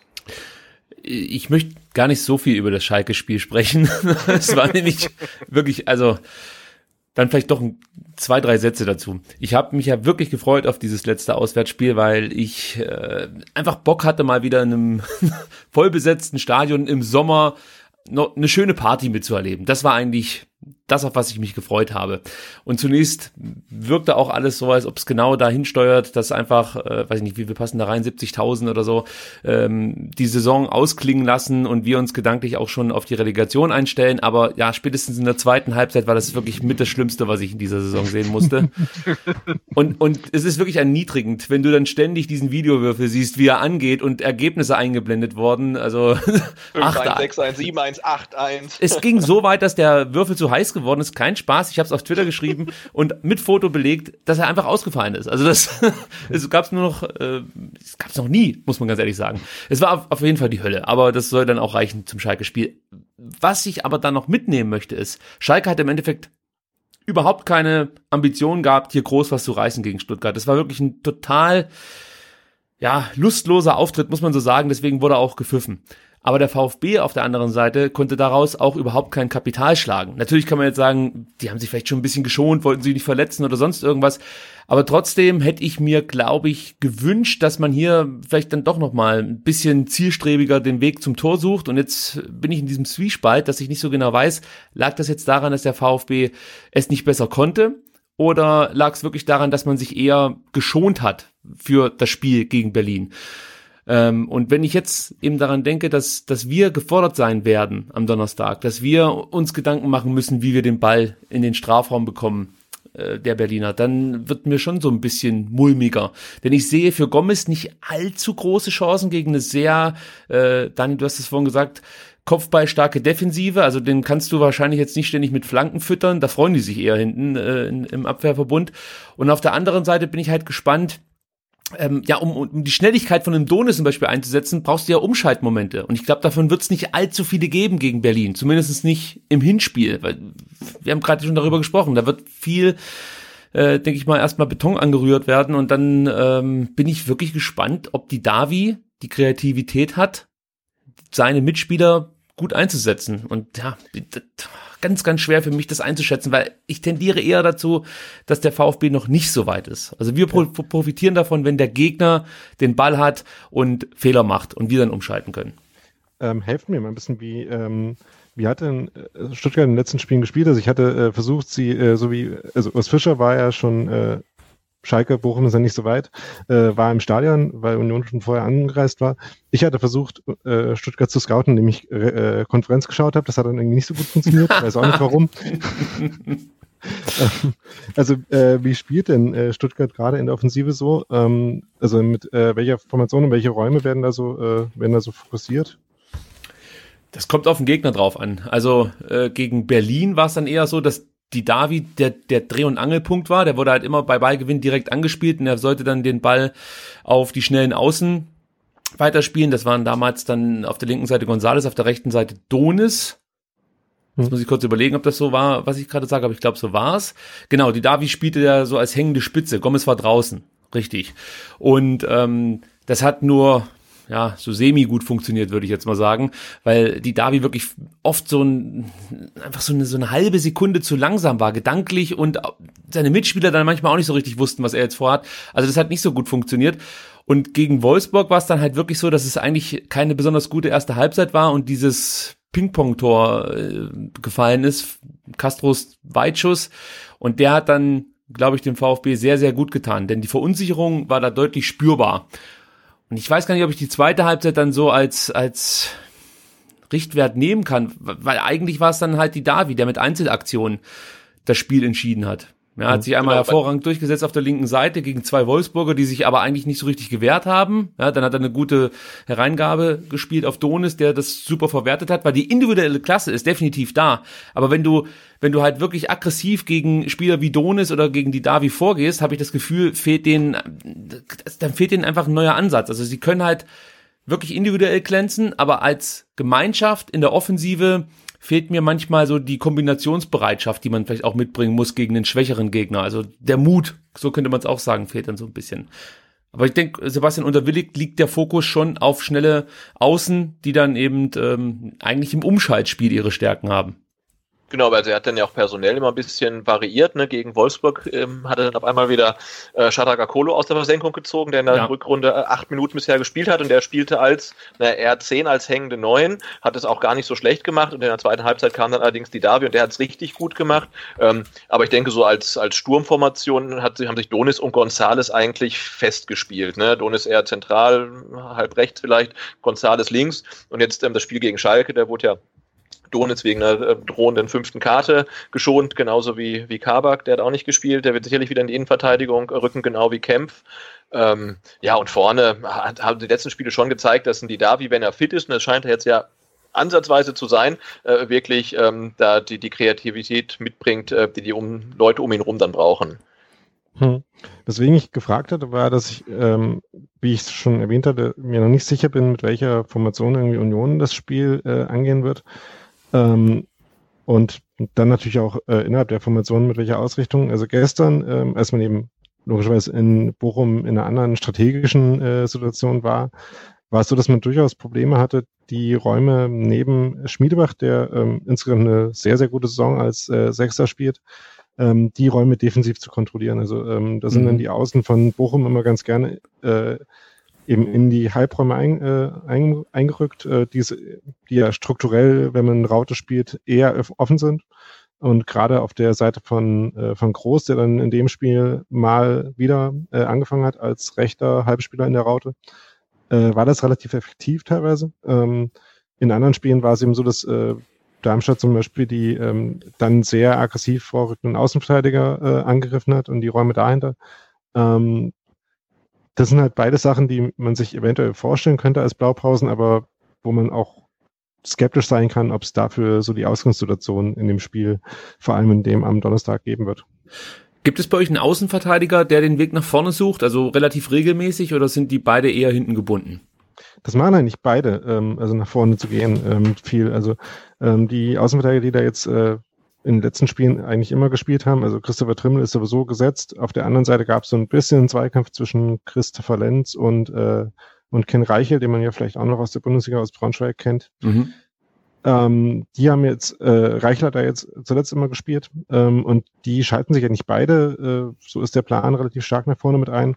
Das war eben vor allem dann in den Phasen so, in denen Union dann äh, wirklich noch Tore brauchte und in denen man dann sehr viel investiert hat und dann ähm, oft ähm, wirklich nur noch mit den zwei Innenverteidigern als Absicherung hinten gestanden hat und die beiden dann äh, wirklich bis ins letzte, letzte Drittel sich mit eingeschaltet haben. Aber vor allem Trimmen ist jemand, der äh, grundsätzlich sehr offensiv veranlagt ist als Außenverteidiger. Der ist euer Rechtsverteidiger, richtig? Genau. Okay, genau. das heißt, über die Seite kommt Gonzales. Das ist wiederum deswegen vielleicht ganz interessant. Also Gonzales ist ein Spieler, der unter Willig häufig mal das Dribbling sucht und auch für sich entscheiden kann. Es ist in den letzten Spielen, also wenn ich das jetzt noch richtig im Kopf habe, meistens der Spieler gewesen, der die häufigsten Dribbling-Aktionen hatte vom VfB. Ähm, und in Sua auch, der über dieselbe Seite kommt. Also das, das könnte vielleicht noch interessant sein. Vom Tempo her ist, glaube ich, Donis Gonzales dann doch noch mal ein Stück voraus. Dann könnte es vielleicht für, wenn Reichel spielt, für ihn noch mal interessant sein. Jetzt weiß ich nicht, wie schnell Reichel ist, aber wenn er dann nach vorne geht, muss er natürlich dann auch irgendwie schnell wieder zurückkommen. Und das hat Wolfsburg, beziehungsweise William von Wolfsburg nicht so richtig hinbekommen. Also mhm. das ist mir aufgefallen, dass Donis enorm davon profitiert hat, dass William auch sich offensiv orientiert hat, aber dann nicht schnell genug wieder zurückkam und da haben wir immer wieder Räume gehabt äh, äh und, und, und ja, kamen so zu Chancen beziehungsweise zu Strafraumaktionen. Chancen, ja. naja. also die, die Schnelligkeit ist in der ganzen Viererkette so die Hauptschwäche. Also äh, weder Friedrich noch, ähm, noch Hübner in der Normalbesetzung, aber äh, auch Paaren äh, ähm, sind jetzt alles keine Sprintwunder. Ähm, und äh, Lenz ist zwar noch ein bisschen die äh, Jüngere, vielleicht noch physisch noch ein bisschen, äh, ähm, man könnte denken, dass er äh, in dem Punkt Vorteile hätte, aber auch das ist irgendwie gar nicht so richtig so. Also ähm, ist auch eher ein äh, Spieler, der über so grundsätzliche Passspielqualitäten kommt und bei Reichel ist das eigentlich ähnlich, ähm, so dass es da eigentlich am ehesten Schwächen gibt, aber das würde halt auch dafür sprechen, dass man ähm, das eben vor allem jetzt äh, in dem Auswärtsspiel ein Stückchen äh, tiefer stehend angeht. Ähm, weil dann da die, also worin halt alle vier stark sind, ähm, ist halt so die Restverteidigung, die ähm, und gerade die beiden Ausverteidiger haben halt sehr äh, geschicktes Zweikampfverhalten oft, ähm, ähm, auch wenn es ein paar Spiele gab, in denen äh, Reichel da schon Schwierigkeiten auch hatte. Also äh, die wurden aber weniger, hatte ich das Gefühl. In der, in der Saison hat er sich da, glaube ich, auch noch ein bisschen stabilisiert. Also das, das Auswärtsspiel in Köln gegen Schaub, das war nicht so großer Spaß für ihn. ähm, aber danach ging, äh, ging das eigentlich meistens ganz gut. Ähm, also vor allem aus so einer halt tiefer stehenden Position raus, das äh, wegzuverteidigen. Zwei Punkte von mir noch zum Relegationshinspiel. Und dann weiß ich nicht, ob Sebastian noch eine Frage hat oder vielleicht auch du. Und zwar zum einen könnte ich mir vorstellen, wenn Union ähnlich spielt wie der VfB gegen Gladbach in der Rückrunde. Ich weiß jetzt nicht, ob du das gesehen hast, Daniel, das Spiel, aber für alle VfB-Fans, die werden sich mit Sicherheit dran erinnern. Äh, da war die Überraschung, dass Andreas Beck plötzlich auf, als rechter Mittelfeldspieler aufgelaufen ist und sich dann aber immer wieder ja als dritten, dritter Sechser mit hat zurückfallen lassen, wenn die Gladbacher praktisch im Ballbesitz waren. Und wenn Union ähnlich spielt könnte ich mir einen ähnlichen Spielverlauf vorstellen, wie, wie äh, eben im Spiel Stuttgart gegen Gladbach. Davor habe ich noch so ein bisschen Bammel, weil ihr ja schon ja genügend Zentrumspieler habt, die äh, ja auch defensive Stärken haben. Also ein Toni, Toni Groß, sage ich schon, das wäre natürlich nicht schlecht, war, wenn er auf einmal da auftauchen würde. Nein, ähm, Felix, Felix Groß. Felix Groß hat ja heute anlässlich der Vertragsverlängerung von, äh, von Toni Groß drei Geldsäcke äh, Emojis gepostet. das ist auch was äh, die beiden an der Stelle ein bisschen unterscheidet äh, Union von Real Madrid. ein bisschen. Ja, aber wie gesagt, mit einer cleveren ähm, Defensivstrategie, natürlich eine hohe, mit einer hohen Laufbereitschaft, ist da, denke ich mal, ja, das, das, das ist auf jeden Fall nicht unmöglich, dass ihr was in Stuttgart holt. Und ich habe jetzt also Bammel wäre das falsche Wort. Ich bin einfach aufgeregt, aber freudig. Also ich freue mich wirklich auf dieses Spiel und äh, bin einfach gespannt, was Nico Willig sich überlegt, aber auch was Urs Fischer ähm, sich überlegt, weil darüber haben wir jetzt gar nicht so viel gesprochen. Mhm. Der Trainer ist schon noch mal äh, also ein ganz ganz großer Faktor logischerweise natürlich, wenn du auf Platz drei landest äh, nach einer wirklich enorm schweren Saison, lange um Abstieg mitgespielt beziehungsweise ich glaube erst am vorletzten Spieltag gerettet oder erst am letzten. Wie war denn das nochmal in der letzten Saison? Ähm, da war auch wiederum das Spiel gegen Bochum, das mit dem sich das dann letztlich entschieden hat, was man dann äh, relativ furios äh, überzeugend Nummer 3-1, glaube ich, gewonnen hat oder so.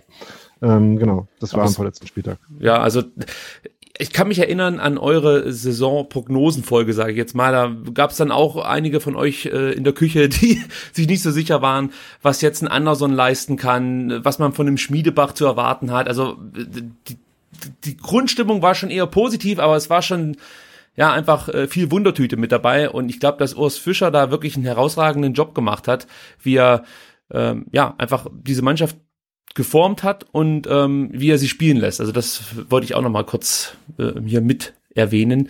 Ähm, ja, also von meiner Seite aus, ich möchte mich auf keinen Tipp festlegen, das sage ich schon mal voraus. Ich, ich weiß, dass es ein enorm schweres Spiel werden wird, sowohl das Hin- wie auch das Rückspiel. Und ähm, natürlich hoffe ich, dass der VfB das für sich entscheidet, aber das wird, das wird definitiv kein einfaches Spiel, gar keine Frage. Also ja, der, der, der Schlüssel für den, v, für den VfB wird das Hinspiel sein. Also wenn man da ohne Gegentor durchkommt und selber trifft und am besten doppelt, dann sieht das schon mal gar nicht so schlecht aus, logischerweise. Aber man sollte, glaube ich, die alte Försterei nicht unterschätzen. Habe ich mir ja. sagen lassen. Vielleicht das noch mal ganz kurz. Ja, wie, wie, wie groß ist der Faktor alte Förster, Försterei? Ist das äh, dieser Hexenkessel, von dem man immer spricht, ist der zu erwarten? Also ich kenne es halt wirklich nur so, dass da immer die Bude brennt, aber jetzt weiß ich nicht, ob, ob 20.000 ja so viel Rabatz machen können, dass sich, ja, weiß ich nicht, so ein Bundesligaspieler, der sonst auf Schalke und in Dortmund spielt, davon beeindrucken lassen. Vielleicht kannst du das so ein bisschen für uns erklären, wie das ist, wenn man bei euch in Berlin spielt. Also wie sich das im Vergleich zu äh, einem Bundesliga-Stadion anfühlt, weiß ich jetzt nicht aus erster Hand. Aber ey, du hast doch Dortmund miterlebt, also das ist ja schon das Maximum eigentlich, was man ja, so... Also also da war es auf jeden Fall im Stadion an der Alten Fürsterei deutlich stimmungsvoller in vielen Spielen, die ich miterlebt habe, als äh, die beiden Spiele im Westfalenstadion. Das war eher enttäuschend.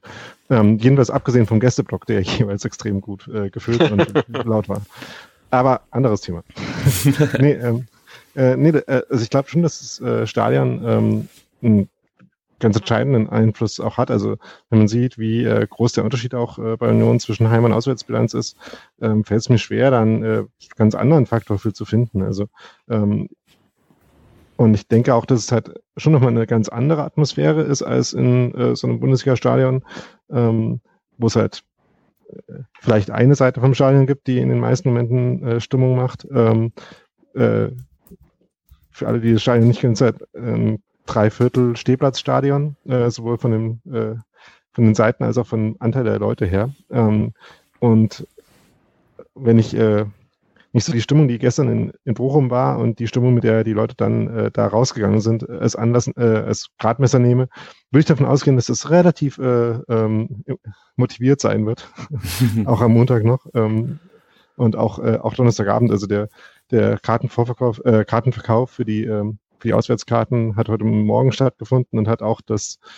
die Webseite von Union durchaus ausgelastet. Also ähm, das äh, ähm, der Ausgang der Saison hat, glaube ich, da der Begeisterung für die Möglichkeit, äh, tatsächlich diesen äh, relativ unfassbaren Aufstieg zu schaffen, keinen Abbruch getan. Und äh, ich gehe davon aus, dass es äh, sehr frenetisch werden wird. Und das hat, glaube ich, zum Beispiel so ein Spiel gegen Hamburg ähm, auch beeinflusst. Also das war eins der beeindruckendsten Spiele, an die ich mich äh, in dem Stadion erinnern kann. Äh, ich gehe da jetzt noch nicht seit 40 Jahren hin, aber das war schon ziemlich gut und ich sehe eigentlich keinen Grund, dass es nicht äh, am Montag auch so sein wird. Ja, das ist so ein bisschen das, das Problem für den VfB, ne? weil ich habe äh, mich mal versucht zurückerinnern, oder was, ich musste mich gar nicht groß zurückerinnern, äh, an das letzte Mal, ähm, als der VfB gegen Union äh, Berlin gespielt hat und es war der 24.04.2017 und es war dieses Montagabendspiel, äh, Flutlichtspiel in Stuttgart, 30. Spieltag war es, glaube ich, ähm, mhm. Union sehr, sehr dicht dran am VfB und es war echt so, so ein Aufstiegsgipfel. Ne? Und ähm, der VfB hat 3-1 gewonnen, war für mich so eins der, der besten Saisonspiele für den VfB, aber selbst wenn du mit dem 3-1 dann nach Berlin fährst, ist das ja auch noch gar nichts eigentlich, ne? weil wenn du dann äh, früh irgendwie einen Gegentreffer bekommst, dann ist das ja auch wieder alles offen. Ähm, äh, insofern, ja, dieses äh, Hin- und Rückspiel und äh, Europapokalregel, das ist halt irgendwie schon so richtig scheiße, aber auch so richtig geil, ne? weil das macht halt die, die Spannung aus. Du kannst mit 3-1 hinfahren und dann fällt, fällt halt in der 82. halt irgendwie äh, dann das 0-1 oder so, das 1-0 dann für, für die Heimmannschaft und dann, dann explodiert da alles halt. Ne? Also das ähm, wird, wird, wird doch eine ganz heiße Nummer. Ich hatte heute auch schon mal getwittert, damals ähm, 2014 2014 war das, glaube ich, die Zweitliga-Relegation zur dritten Liga äh, zwischen Bielefeld und, und Darmstadt. Das war ja auch so ein unfassbares Spiel, wo in der 122. Minute noch das entscheidende Tor für Darmstadt gefallen ist. Ähm, und oh, ich weiß nicht, ob ich sowas äh, über, überstehen würde. Also die ja. Champions League Halbfinalspiele haben dazu geführt, dass ich selbst mit einem 4-0 wahrscheinlich nicht entspannt nach Berlin fahren werde. Also das äh, hat Spuren hinterlassen bei mir. Ja. Wie sich von euch bei, ja, so absurd das irgendwie ist. Also ich habe tatsächlich gestern dann auch an das Ajax King Tottenham Spiel gedacht, also Union ähm, versucht hatten 2-0 aufzuholen. Ähm, ja, und ich würde tatsächlich auch nichts ausschließen. Ich habe ähm, gestern, als wir ähm, in Bochum noch zusammen saßen und uns unterhalten haben, wie wir vielleicht denken, dass es jetzt in, in den Spielen gehen könnte, ähm, habe ich, glaube ich, äh, getippt, dass Union vielleicht in Stuttgart 2-1 verlieren und zu Hause 1-0 gewinnen könnte. So ganz bin ich nicht davon überzeugt, dass das Rückspiel ein Torspiel werden kann, aber ähm, das so in die Richtung könnte es vielleicht gehen. Also eine, ähm, wenn man äh, als Union in Stuttgart einen, einen Unterschied, eine knappe Niederlage holt, was ich durchaus für möglich halte, Ja. ähm, dann wird es auf jeden Fall äh, ähm, wird es, glaube ich, ein enges, äh, umkämpftes und äh, hochemotionales Spiel werden. Was Ja, ich glaub, vielleicht an Union wirklich zugutekommen könnte. Ja, also ich glaube, das Einzige, was ich, was ich glaube ich, ausschließen kann, ist, dass es halt nicht knapp wird. Ne? Also es wird nicht ein klarer Heimsieg für einen VfB und dann 0-0 oder so in Berlin. Also das kann ich mir fast nicht vorstellen, dass es eine klare Angelegenheit wird, wenn man sich die, die Relegationsspiele anguckt. Klar, es hat sich fast immer der Erstligist durchgesetzt, aber wenn man sich die Ergebnisse anguckt, die waren halt echt meistens nicht so klar. Ich glaube, einmal Nürnberg gegen Cottbus oder so war mal eine Relegation, die relativ deutlich dann für Nürnberg als Erstligist ausging. Aber ansonsten waren es ja doch immer relativ knappe Dinge, auch wenn man so Sachen sieht wie äh, die, die Wolfsburg-Relegation oder so. Ne? Das, äh, da, da brauchen wir ähm, alle ganz, ganz gute Nerven. Ja. Frage der auch Woche. Wenn ich jetzt, auch wenn ich gerade in Cottbus sitze, kann ich mich übrigens an das Spiel nicht mehr erinnern. ähm, Oder, oder, ja, nicht, dass ich jetzt wieder Blödsinn erzähle. ähm, das, das muss ich jetzt. ähm, ah, nee, nee, ich äh, glaub dir das sofort. Also, ähm, wir haben ja schon genug Blödsinn erzählt, äh, auch Ja, ja, das den ist- falschen Termin für das, äh, für das Finale der U19, also deswegen, das muss ich jetzt dann kurz, ähm, äh, äh, kurz mal verifizieren oder für, für Blödsinn ähm, ja, was ich, erklären. was ich in der Zwischenzeit noch sagen würde, war, ähm, dass man halt auch bei diesem, äh, bei diesem Track Record der Relegation für den Bundesligisten zu sprechen, ähm, man muss sich das halt schon irgendwie dann auch nochmal im Einzelnen für die einzelnen Spieler angucken. Und ich war zum Beispiel letztes Jahr relativ ähm, stark interessiert, wie sich Kiel erschlagen wird, weil ich diese Mannschaft äh, Kiel eben letztes Jahr schon sehr interessant fand. Ähm, und die Spiele waren, glaube ich, dann im Endeffekt auch noch äh, in vielerlei Hinsicht enger, als es dann äh, das Ergebnis ausgesagt hat. Also da hat dann zwar Wolfsburg irgendwie, äh, ich glaube, Gomez und äh, ich habe gerade vergessen, wer das andere Ja, Tor geschossen Gomez, hat, dann äh, so typische Erstligisten-Tor geschossen, aber da war ähm, vor allem im Hinspiel über weite Strecken eigentlich Kiel trotzdem die bessere Mannschaft und hatte Moment, Gomez Also- kann es gar nicht gewesen sein. Der hat ja für uns schon diesen, diese legendäre äh, Rückrunden-Vizemeisterschaft eingetütet. Ah, das okay, muss, dann, wer dann war denn das das? gerade verwechselt. Ähm, Wer hat denn, wer hat denn für Ja. Wolfsburg äh, Tore geschossen in der Relegation gegen Kiel? Das ist eine gute Frage. ja, wenn das nur irgendwo stände, wo man es Ja. Ja, also ich kann euch jetzt aber äh, mi- mi- mich, mich kurz retten hier aus dieser Nürnberg-Cottbus-Nummer. Das war neulich, ähm, 2008, 2009. ähm, und, und Nürnberg hat die Spiele ähm, 2-0 und 3-0 gewonnen. Also Ja, okay. nach dem Rückspiel 5 zu 0. Das äh, war, glaube ich, somit das Deutlichste, seit die Relegation wieder eingeführt wurde. Das Ja. war dann äh, eine, eine klare Sache, habe ich mich Ja. tatsächlich richtig. Ich, ich wollte äh, übrigens tatsächlich auch nicht an deiner Erinnerung zweifeln, sondern eher, sondern eher an meiner Eingelebtheit hier in Cottbus und meiner Adaption der. Äh, übrigens, äh, ich, für alle, die das nicht mitbekommen haben, Cottbus ist jetzt gerade am Wochenende auch äh, sehr dramatisch abgestiegen Oh. äh, in einem Endspiel in Braunschweig. Braunschweig, In ne, Regionalliga. Ja. Vierte Liga Ähm, jetzt. Ja. Hm. Das außer Kaiserslautern äh, bekommt noch ein paar Wendungen in ihrer Quadrex. Äh, Das ist eine wunderbare Überleitung. Sollen wir jetzt erst über, über den Herrn Dietrich reden oder doch erst über den neuen Cheftrainer für die nächste Ich, Saison? ich will noch ganz kurz die Frage der Woche so, mit noch was. einbinden, weil ich finde, das Frage ist der Woche, ja. der perfekte Abschluss für ähm, ja diese entscheidende Woche oder die entscheidenden Tage, die jetzt anstehen. Und zwar haben wir diese Woche gefragt, VfB Stuttgart gegen Union Berlin, wer gewinnt die Relegation? Also wir haben es relativ einfach gemacht. Ihr musstet keine langen Texte lesen und konntet auch nur aus zwei Antwortmöglichkeiten auswählen, was mir auch direkt vorgeworfen wurde, denn es fehlt natürlich Wolfgang Dietrich als dritte Option. Wer gewinnt die Relegation? Nein, also ihr habt euch entschieden, 84 Prozent sind überraschenderweise für den VfB Stuttgart und 16 Prozent der Meinung Union Berlin wird die Relegation für sich entscheiden. Ich könnte mir vorstellen, dass selbst bei Wettanbietern eine ähnliche Quote rauskommen könnte. Also der Bundesligist ist halt einfach, ja, der Favorit, der VfB hat sich zuletzt auch deutlich verbessert präsentiert, wobei man verbessert hier wirklich in Anführungsstriche setzen muss. Da ist immer noch viel Luft nach oben und ich bleib dabei. Ich glaube, dass so eine Leistung wie zum Beispiel gegen Berlin, also die Hertha und ähm, auch gegen Wolfsburg, mit, so, mit, mit solchen Leistungen wirst du es schwer haben, gegen Union die Relegation zu gewinnen. Da lege ich mich schon mal fest. Also man muss da noch eine Schippe drauflegen, braucht auch ein bisschen Glück und dann äh, kann das natürlich gut gehen. Aber ja, ich glaube, wir werden alle am Montag zittern. Und bevor wir über Dietrich sprechen, wollte ich noch ganz, ganz kurz das Thema Vorverkauf aufgreifen. Denn Sebastian, da gab es nämlich hier bei uns einen kleinen Aufschrei.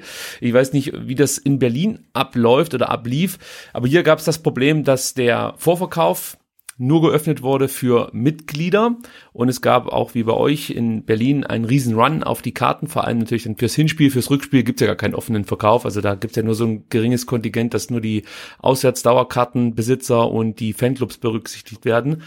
Aber fürs Hinspiel gab es eben die Möglichkeit, als Mitglied Karten zu erwerben und ich glaube, nach vier Stunden war das äh, Stadion komplett ausverkauft. Es gab lange, lange Wartezeiten für alle, die selbst pünktlich um neun zum Vorverkaufsstart online waren, wie Nico Willig ja auch so gerne sagt. Und das Problem war aber, währenddem der ein oder andere VfB-Fan, Schrägstrich Mitglied, noch in der Warteschlange in der virtuellen stand, äh, gab es erste Ticketangebote schon auf Ebay. Und das hat natürlich dazu geführt, dass viele einen mega Hals bekommen haben auf diese ganze Aktion. Ähm, ja, Sebastian, gibt es eine Möglichkeit, wie man dem Herr werden kann? Also vielleicht anders gefragt, wie sinnvoll findest du es, dass es äh, solche Mitgliedervorverkaufaktionen gibt? Ich finde das jetzt okay. Also irgendwelche Vorteile möchte man als Mitglied ja vielleicht auch haben und dieses Privileg dann das Spiel sehen zu dürfen, finde ich dann ist, ist ein schönes Privileg. Ähm, und wir erinnern uns, ähm, das ist ja noch nicht so lange her, vielleicht vor zwei Jahren, bevor der VfB in seinem Shop diese virtuelle Warteschlange eingeführt hat, die so ein bisschen komisch ist, aber äh, früher ging ja regelmäßig dann der, der Server in die Knie. Ja, und dann hast du irgendwie geklickt und hast du da eine Karte in deinen Warenkorb und wolltest zahlen, hat das Ding aufgehangen, dann warst du wieder draußen und da hast dich ja zu Tode geärgert. Jetzt logge ich mich ein, um, um kurz vor neun bin dann halt Nummer 8000 in der Warteschlange und komme um halb zwölf dann dran und krieg dann halt irgendwie noch eine Karte, ähm, während ich parallel, wie, wie du sagtest, schon bei Ebay mir auch eine für 250 Euro äh, oder noch mehr ähm, ersteigern könnte. Manche haben ja dann so einen Gehaltsnachweis irgendwie gefordert ja. oder so. Also war schon absurd. Ähm, Und es hieß immer keine Harzer. Es sollen bitte keine, ja, keine Harzer, keine Harzer genau. äh, kommen, ja. Aber wir wissen ja, oder ich, man, man, weiß ja, dass der VfB da wohl hinterher ist, ähm, solche Angebote. Wenn man die meldet, dann werden die wohl auch von einer ähm, beauftragten Kanzlei dann irgendwie verfolgt. Also insofern hoffe ich, dass den Leuten irgendwann der Spaß dabei äh, vergeht. Vor allen Dingen, wenn sich dann vielleicht mal rumspricht, dass das dann auch wirklich hart sanktioniert wird. Äh, irgendwie, da wäre auch irgendwie bundesweites Stadionverbot für sowas, fände ich super. Ähm, ja, also aber auch dass man da große Anstrengungen übernimmt und dass es das Problem trotzdem irgendwie auch gibt. Ja, ja ähm, nee, aber ansonsten finde ich, dass man sagt, hey, für Mitglieder finde ich dann okay. Ich finde die Warteschlange auch okay und ich glaube, die meisten haben ja ähm, dann auch ähm, äh, Tickets oder ich glaube, alle haben dann ja fast Tickets bekommen, da ist das Ding halt nach vier Stunden ausverkauft. Ähm, ja, was dann auch irgendwie wieder für die, für die, für, für die Fans hier ähm, spricht. Also kann ich mir jetzt nicht, nicht großartig beschweren und über die Leute, die das dann halt irgendwie noch, noch warm bei Ebay einstellen, bevor sie Tickets überhaupt in der Hand haben, da muss man eigentlich gar nicht drüber reden und wie gesagt, nur hoffen, dass der VfB das dann ähm, ermittelt und, und, und stark und streng sanktioniert. Wie wird das in Köpenick gelöst? Ähm, also grundsätzlich ähnlich. Ähm, der Modus ist jetzt, dass äh, man heute halt für das, ähm, für das Auswärtsspiel Tickets kaufen konnte, wenn man Mitglied äh, im Verein ist. Ähm, das äh, war eben auch mit äh, gewissen Anstrengungen verbunden, aber hat dann zumindest äh, in dem, in meinem Bekanntenkreis so weit geklappt, dass ähm, dann ein paar von den Tickets dann auch irgendwie an Leute äh, gegangen sind und äh, es äh, keinen größeren Aufschrei gegeben hat. Also das äh, Verfahren war ziemlich offensichtlich, wenn es äh, irgendwie 5000 Tickets dafür gibt, ähm, dass äh, es dann nur einen Mitgliederverkauf gibt. Ähm, das ist relativ klar. Ähm, ich werde tatsächlich auch da sein. Ähm, insofern ähm, bin ich da ganz froh mit. ähm, und ähm, das Verfahren für das Rückspiel ist so, dass die, die Dauerkarteninhaberinnen äh, quasi ein Vorkaufsrecht auf ihren Platz sozusagen haben, äh, auf ihre Karte, ähm, dass sie bis, ich glaube, Donnerstag wahrnehmen können und dann gibt's einen äh, äh, Verkauf an alle Mitglieder. Ähm, der dann den restlichen Kartenbedarf Kriegen die äh, Dauerkarten, nicht bedienen kann, aber ja. Kriegen die Dauerkarteninhaber dann die Karte so oder müssen die noch kaufen? Ähm, das ist eine sehr gute Frage. Da ich tatsächlich keine Dauerkarte habe, aus verschiedenen Gründen, äh, habe ich das nicht vollständig ähm, durchdrungen ähm, zwischen gestern Abend und, und jetzt. Ja, bei uns ist es jetzt tatsächlich so, dass die, die, die, die, diese äh, Scheckkarten, die man dann hat, die, die wurden jetzt wirklich für die zwei Spiele noch, äh, für das eine Spiel noch freigeschaltet. Und wenn man so eine Blockdauerkarte hat, dann wurde die ähm, automatisch zugeschickt. Also hier war es dann wirklich so, dass ähm, Dauerkarteninhaber die Karte dann quasi kostenlos obendrauf bekommen haben. Also Zahl, Zahl 17 und bekommen 18 Heimspiele, was dann wirklich auch eine ganz, ganz gute Sache ist. Also ich, ich meine das auch so zu verstand, äh, verstanden zu haben, aber ganz sicher bin ich mir nicht. Gibt es bei euch auch ein Public Viewing fürs Hinspiel, so wie es bei uns das Public Viewing fürs Rückspiel gibt? Das wird es tatsächlich auch wieder geben. Das äh, gab es auch gestern. Ähm, da wurde es auch noch stärker angenommen, als der Verein scheinbar so ein bisschen geplant hat. Und äh, ursprünglich war dann nur geplant, das auf den äh, äh, Plätzen ums Stadion rundherum zu machen. Ähm, es wurde dann die Waldseite, also die, äh, die Seite hinter dem einen Tor dann auch noch geöffnet. Ähm, genau, das äh, wird es dann auch für das äh, Hinspiel wieder geben. Gut, dann sprechen wir über ein weiteres Thema. Und wer jetzt denkt, dass der Daniel da nicht mitreden könnte, weit gefehlt. Wir sprechen jetzt über Tim Walter, der ja zumindest mal eine Zweitliga-Vergangenheit hat, wie ihr ja wisst. Und äh, das ist, wäre jetzt schon eine Schnittmasse, wo man so ein bisschen dann ähm, drüber sprechen könnte mit dem Daniel, wie er ihn wahrgenommen hat als Trainer von Holstein Kiel. Aber ich habe mir sagen lassen, dass es da auch noch eine andere Geschichte, eine ganz, äh, kann man sagen, persönliche Geschichte mit Union Berlin gibt. Äh, bevor wir darüber sprechen, ein paar Daten kurz zusammengefasst. Tim Walter wird hier ähm, versuchen, bis 2021 durchzuhalten. Anders kann man es ja nicht sagen beim VfB. Es würde, glaube ich, die meisten überraschen, wenn Tim Walter tatsächlich seine komplette Vertragslaufzeit ausschöpft. Aber man kann ja immer noch hoffen. Also, so. Äh, außerdem musste der VfB eine Ablöse an Holstein Kiel für den guten Tim weiter bezahlen. Ich bin mir jetzt nicht ganz sicher, welche Zahl da stimmt. Ich habe heute 750.000 Euro gelesen. Ich habe aber auch eine Million Euro gelesen. Also irgendwo dazwischen wird es wahrscheinlich sich einpendeln. Und ähm, unser Sportverstand Thomas Hitzesberger lobt vor allem den mutigen Offensivfußball, den Tim weiter spielen lässt. Und ein weiterer Satz, ähm, ja, den fand ich auch sehr interessant, war, gemeinsam wollen wir künftig den Blick verstärkt auf den eigenen Nachwuchs richten.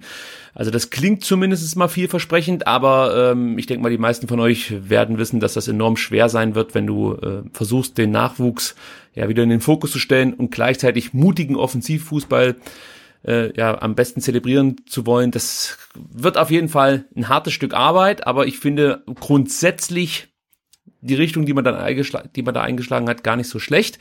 Eine weitere Personalie ist noch ganz interessant, denn der gute Herr Walter hat darauf bestanden, dass sein Co-Trainer auch mit an den Neckar wechselt und das ist der gute Rainer Ulrich, der ja, zum einen relativ alt ist, aber das ist ja jetzt noch kein Ausschlusskriterium, aber zum anderen gilt er als KSC Urgestein. Und äh, da könnte man natürlich jetzt sagen, dass das irgendwie dann, ja, Erinnerungen zulässt an ja eine Trainerpersonalie, die glaube ich 21 Jahre zurückliegt. Sebastian, weißt du noch, wann Winnie Schäfer hier präsentiert wurde? Als das habe ich, das hab ich verdrängt.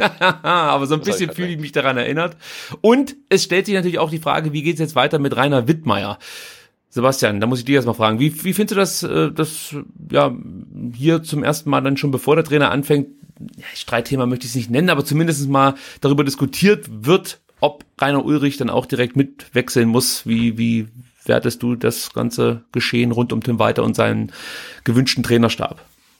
Ja, werten fällt mir schwierig. Ähm, es ist ja mittlerweile nichts Unübliches mehr, dass ein Cheftrainer kommt und hat halt irgendwie eins bis fünf äh, Co-Trainer ähm, im Gepäck. Ähm, aber tatsächlich ist die Personal dann doch ganz spannend, weil man ja schon im, Laufe der Saison, äh, in der, in der Winterpause, mit Rainer Wiedmeier einen Co-Trainer geholt hat, der ja quasi so ähm, den Verein repräsentieren soll im, im Trainerstab, ähm, um unabhängig ähm, von der ähm, üblicherweise zwölfmonatigen Haltbarkeitsdauer eines Cheftrainers halt auch so ähm, das VfB-Gehen äh, irgendwie in die Mannschaft zu tragen. Ähm, und die zwei, also der, der Herr Ulrich und der Herr Wiedmeier, die werden sich natürlich jetzt irgendwie hierarchisch da sortieren müssen. Und ob das jetzt da ohne, ohne großartige Reibung funktioniert, wird man sehen müssen. Vielleicht klappt das ja auch wunderbar. Ähm, ja, aber es ist auf jeden Fall jetzt mal eine Konstellation, ähm, die auch dazu angetan ist, da ein bisschen Unruhe reinzubringen. Vielleicht aber auch gar nicht. Also das, das, das, das wird man sehen. Äh, ja? Entschuldigung, das hängt ja vielleicht davon ab, wann das äh, Derby in der nächsten Saison stattfindet, ob man sich bis dahin schon kennt. ja, da sind die Seitenhiebe schon aus Berlin. Natürlich.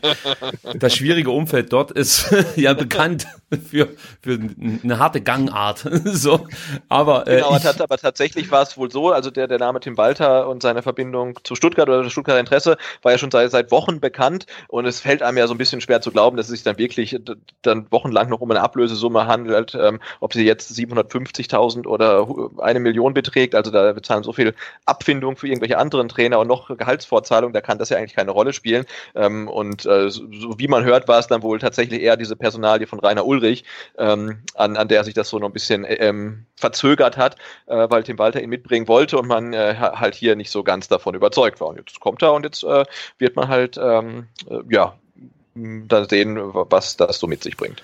Also ich sehe jetzt da kein großes Problem daran, dass Tim Walter auf Rainer Ulrich besteht. Muss ich ganz ehrlich sagen, es ist völlig normal, dass der Cheftrainer mindestens mal einen Co-Trainer mitbringt, wenn nicht sogar zwei. Äh, und ich habe jetzt gehört, dass Andy Hinkel auch wieder in den Profi-Trainerstab rücken soll. Also er soll wohl nicht die zweite Mannschaft weiter betreuen. Da soll es wohl dann einen neuen Trainer geben, aber das ist jetzt ja, so Flurfunk, würde ich so würde ich es mal bezeichnen. Da muss man natürlich abwarten, ob das dann zutrifft. Aber prinzipiell sehe ich ja Rainer Wittmeier als unseren Tiger. Ja, Hermann Gerland, der ja bei den Bayern die Trainerbank bewacht wie so eine Hauskatze, die da einfach niemanden reinlässt. Deswegen ja auch der Spitzname Tiger. Nein, natürlich nicht. Aber ihr wisst, was ich meine. Also ich denke mal, er soll wirklich so dieses, dieses, diese Konstante halt einfach sein auf der Trainerbank. Und da finde ich sogar fast schon ja, nachvollziehbar, dass ein Trainer trotzdem sagt, ich bringe mein gewohntes Umfeld mit, weil die gehören ja einfach auch zum Erfolg dazu. Also es liegt ja jetzt nicht nur an Tim Walter, dass er erfolgreich in Kiel ja seine erste Profisaison bestritten hat, sondern vielleicht ist eben dieser Rainer Ulrich ein ganz entscheidender Faktor für den Erfolg, den er da hatte. Und natürlich nicht nur in Kiel, sondern er hat ja auch in München gute Arbeit geleistet, in Karlsruhe, was man so hört. Ich kann es jetzt nicht verifizieren, weil wie gesagt, ich lese halt irgendwas und muss dann darauf äh, vertrauen, dass es dann auch stimmt. Ähm, aber wenn das halt für ihn ein ganz wichtiger Mann ist, macht es für mich überhaupt keinen Sinn, den Trainer verpflichten zu wollen und dann zu sagen, ja, der Co-Trainer darf aber nicht mit. Also er gehört halt einfach dazu. Und von daher, ich sehe da kein großes Problem. Ja, Problem wird's nur, wenn sich dann vielleicht der Wittmeier nicht so richtig versteht mit dem Walter und dann hast du das Problem, äh, was machst du jetzt eigentlich mit Rainer Wittmeier, wenn die nicht so richtig auf einer Wellenlinie sind. Also das wird sowieso spannend zu beobachten sein. Ähm, aber ja, ich, ich weiß nicht. Man könnte jetzt auch sagen, Sebastian, wenn man gemein ist, das halbe Jahr, das kriegt man auch mit zwei Grundregeln rum. Also. Aber jetzt apropos nicht verstehen, jetzt, äh, jetzt, jetzt geht's äh, los. lass uns doch mal hören, was, was sich äh, der, der Herr Walter in, in, in Berlin zu Schulden hat kommen lassen. Das interessiert mich jetzt wirklich sehr. Also, ähm, wie gesagt, er war jetzt bei Holstein Kiel Trainer und die haben ja dann logischerweise auch gegen Union gespielt und zwar zweimal in der Saison und haben äh, beide Male 2 zu 0 verloren, also Kiel gegen Union. Und nach beiden Spielen hat sich dann äh, Tim Walter relativ ähm, stark echauffiert über die, ähm, die Spielweise von Union. Ähm, insbesondere mit Hinsicht auf die Körperlichkeit, die da irgendwie auch eine Rolle spielt und ähm, die Fouls, die da vielleicht auch mal vorkommen. Damit muss man äh, kurz zu seiner, ich weiß gar nicht, Verteidigung vielleicht, ähm, hängt davon ab, äh, sagen, dass er damit auch nicht der Einzige war. Ähm, auch Armin Fee zum Beispiel war irgendwie nicht so richtig amused nach dem Spiel äh, an der Altförsterei, dass Köln eben auch 2 verloren hat. Ähm, und auch so, ähm, nach ein paar anderen Spielen hat man das gehört, dass irgendwie ähm, Gegnern diese Mannschaft von Union ziemlich unbequem vorkam. Und das war aber halt besonders, äh, äh, besonders ausgeprägt nach dem Rückspiel von Union in Kiel, wo äh, Tim Walter der Meinung war, dass seine Mannschaft doch da wunderbar Fußball gespielt hätte, aber auch die einzige Mannschaft gewesen sei, die daran interessiert gewesen sei. Und es sei dann halt nicht so einfach, wenn man gegen einen äh, das jetzt leicht paraphrasiert, aber nicht äh, besonders polemisch, ähm, gegen einen Gegner spielt, der irgendwie nur an, an Fouls und Zerstören äh, äh, Interesse zeigt und gar nicht so sehr an Fußball. Das kam nicht so richtig gut an. Ja, nachvollziehbar. Ja, verständlich, ja. Ich verstehe ja. auch mal dieses, dieses Mimimi verstehe ich halt nicht. Ne? Also wenn jetzt dann auch äh, Bayern spielt gegen irgendwie Nürnberg und die Nürnberger stellen sich hinten rein und wollen den, dann den Spielfluss durch Fouls äh, stoppen, das ist doch legitim. Also das ist halt nicht regelgerecht, deswegen werden Fouls gepfiffen. Wenn man zu viele macht, gibt's Karten. Ähm, aber ich finde das doch völlig legitim, dass man alles, was halt das Spiel hergibt, äh, zu tun, um, um das Spiel zu gewinnen. Und äh, wenn das halt dann so eine billige Nummer ist, dann müsste ja dann der Gegner irgendwie einen, ein Gegenmittel haben. Also das, äh, ja, verstehe ich nicht. Aber vielleicht ist das echt so für für, für den VfB jetzt der Weg? Ich meine, ich habe eh das Gefühl, dass wir in der Relegation spielen. Da wird ja außerhalb von Stuttgart wahrscheinlich niemand dem VfB die Daumen drücken, ne? wenn ihr jetzt dann nach zehn Jahren endlich in die erste Liga kommen könnt. Ja, in Berlin wird es noch einen Verein geben, der ganz feste die Daumen drückt. Ja, nicht, äh, nicht den Blau-Weißen. Wieso? Die, die, die Hertaner, die werden wahrscheinlich nicht so besonders. Obwohl, für die wäre es ja cool, wenn es dann endlich mal wieder ein Derby gäbe. Erstens das und zweitens, ähm, das hat sich ja jetzt in den letzten äh, 30 Jahren ähm, auch noch mal ein bisschen geändert wieder, aber grundsätzlich gab es eigentlich äh, zu ähm, Zeiten, in denen Berlin noch geteilt war, äh, sogar eine relativ ausgeprägte Freundschaft zwischen Hertha und Union. Von daher ähm, ist es damit eine großen Lokalrivalität, die, ähm, also die gibt's jetzt schon, äh, logischerweise, was baut sich ja auf, wenn man dann äh, vor allem halt mal gegeneinander spielt. Ähm, das gibt's schon, aber das ist längst nicht die äh, Berlin-intern irgendwie größte Abneigung. Das ist dann eher äh, die gegen Dynamo. Äh, genau, der BFC Dynamo ist äh, da immer noch ähm, äh, irgendwie das äh, größere Reiztuch. Ähm, aber die sind ja äh, sportlich vollkommen bedeutungslos. Ich will trotzdem ganz kurz nur abschweifen, weil ich, weil ich das äh, eine Zeit lang mal so ein bisschen mitverfolgt habe. Diese, ach, wie drücke ich es jetzt vornehm aus, also diese enormen rechten Strömungen in diesem Verein, die bestehen weiterhin. Beim BFC jetzt. Ähm, Also aus meiner Sicht äh, gibt es das Problem schon noch. Ähm, es ist zufällig gerade heute ein ganz, oder gestern, vorgestern, äh, ein ganz interessanter Artikel in der Taz dazu erschienen, ähm, unter anderem dazu und äh, äh, so einem Vergleich, wie ähm, Union und B der BFC mit ihrer jeweiligen Vergangenheit so umgehen. Ähm, da steht irgendwie auch drin, dass es nicht mehr ganz so schlimm sei wie in den 90ern, äh, wenn man jetzt tatsächlich irgendwie zu, äh, zu spielen in diesem komischen Jahn-Sportpark Stadion geht, ähm, dann trifft man da schon noch äh, genug ähm, Dinge, die irgendwie darauf hindeuten, dass es das Problem schon noch gibt. Ähm, ja, also, aber ich bin. Habt ihr nicht im Jahn-Sportpark euren Aufstieg in die zweite Liga gefeiert?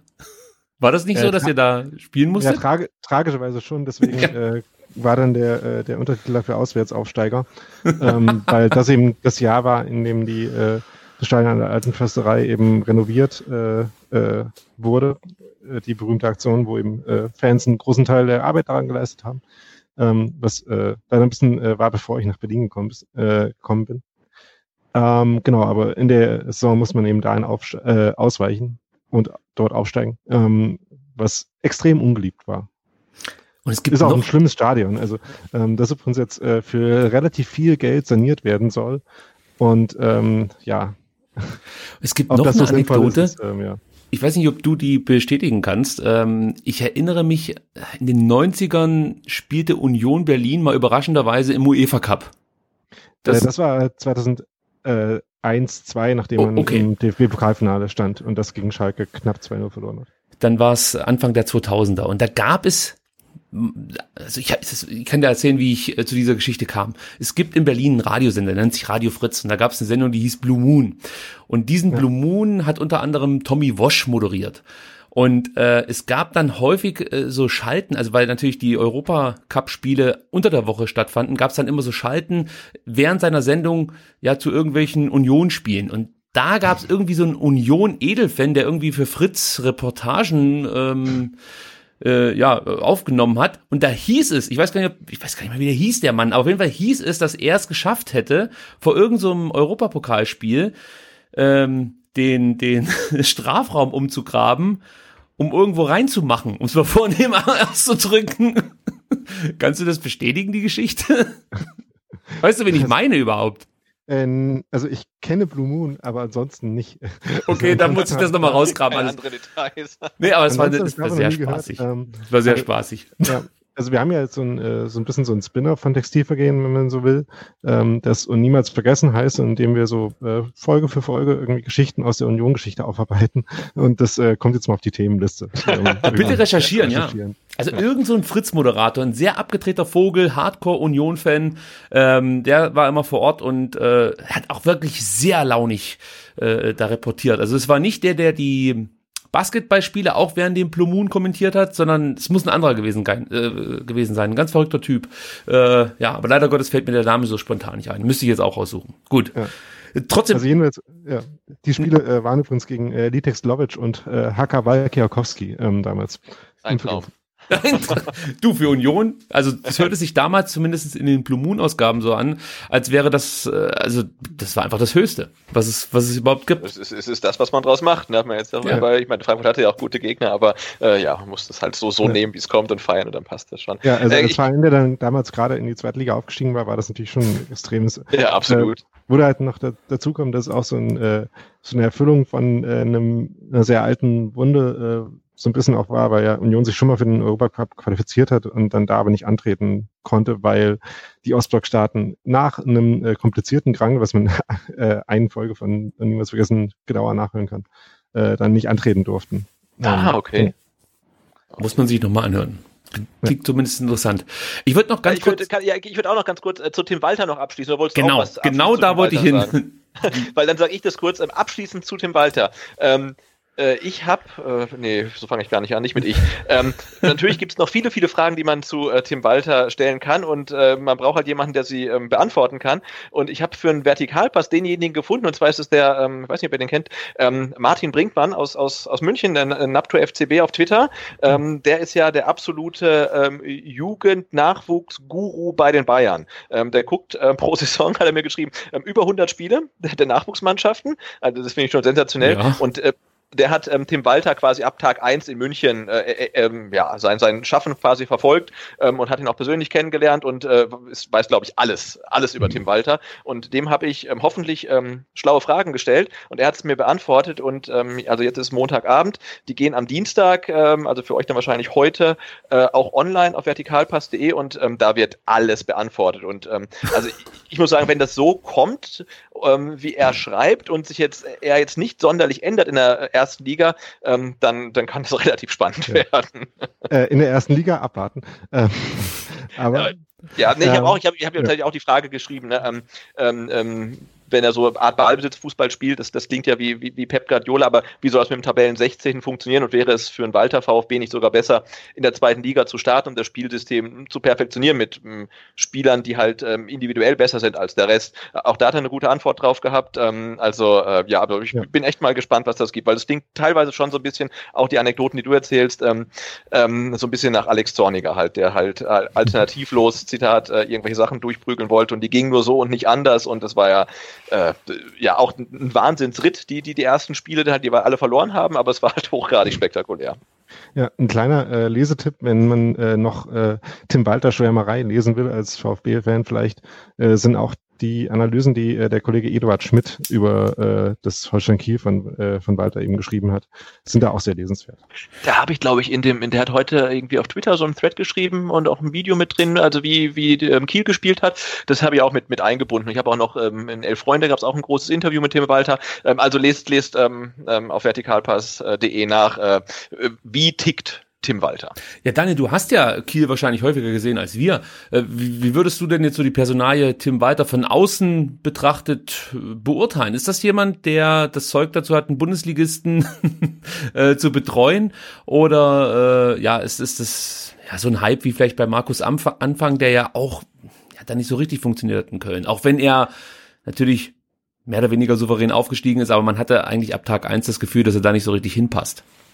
Ja, bei, bei Anfang in Köln war es ja noch so eine Geschichte, dass irgendwie ähm, halt das Versprechen, was man äh, haben konnte, wenn man einfach angeschaut hat, wie er in Kiel hat spielen lassen und wie er das dann auf die Mannschaft, die er dann in Köln hat, übertragen hat, das hat sich einfach nie so richtig eingelöst, äh, wo mir aber auch äh, irgendwie immer noch ein bisschen unbegreiflich ist, warum eigentlich nicht. Also da wäre eigentlich deutlich mehr drin gewesen, auch fußballerisch noch. Ähm, das hat man dann am Anfang der Saison, äh, zum Beispiel in dem Spiel von Union gegen Köln, das glaube ich am zweiten Spieltag war. Ja, es müsste so gewesen sein. Da hat man das schon noch irgendwie ansatzweise gesehen, aber das äh, hat sich dann eben nicht so entwickelt, wie es hätte sein können. Von daher ähm, würde ich daraus auch jetzt nicht daraus schließen, dass es in einem ähnlichen Fall ähnlich äh, mittelgut funktioniert oder so, ähm, sondern da ist halt schon ein großes Potenzial. Also ähm, Kiel hat wirklich ähm, sehr interessanten Fußball gespielt. Ähm, also gerade so ein sehr kreatives Aufbauspiel oder zumindest ein sehr ungewöhnliches, äh, wo dann die, äh,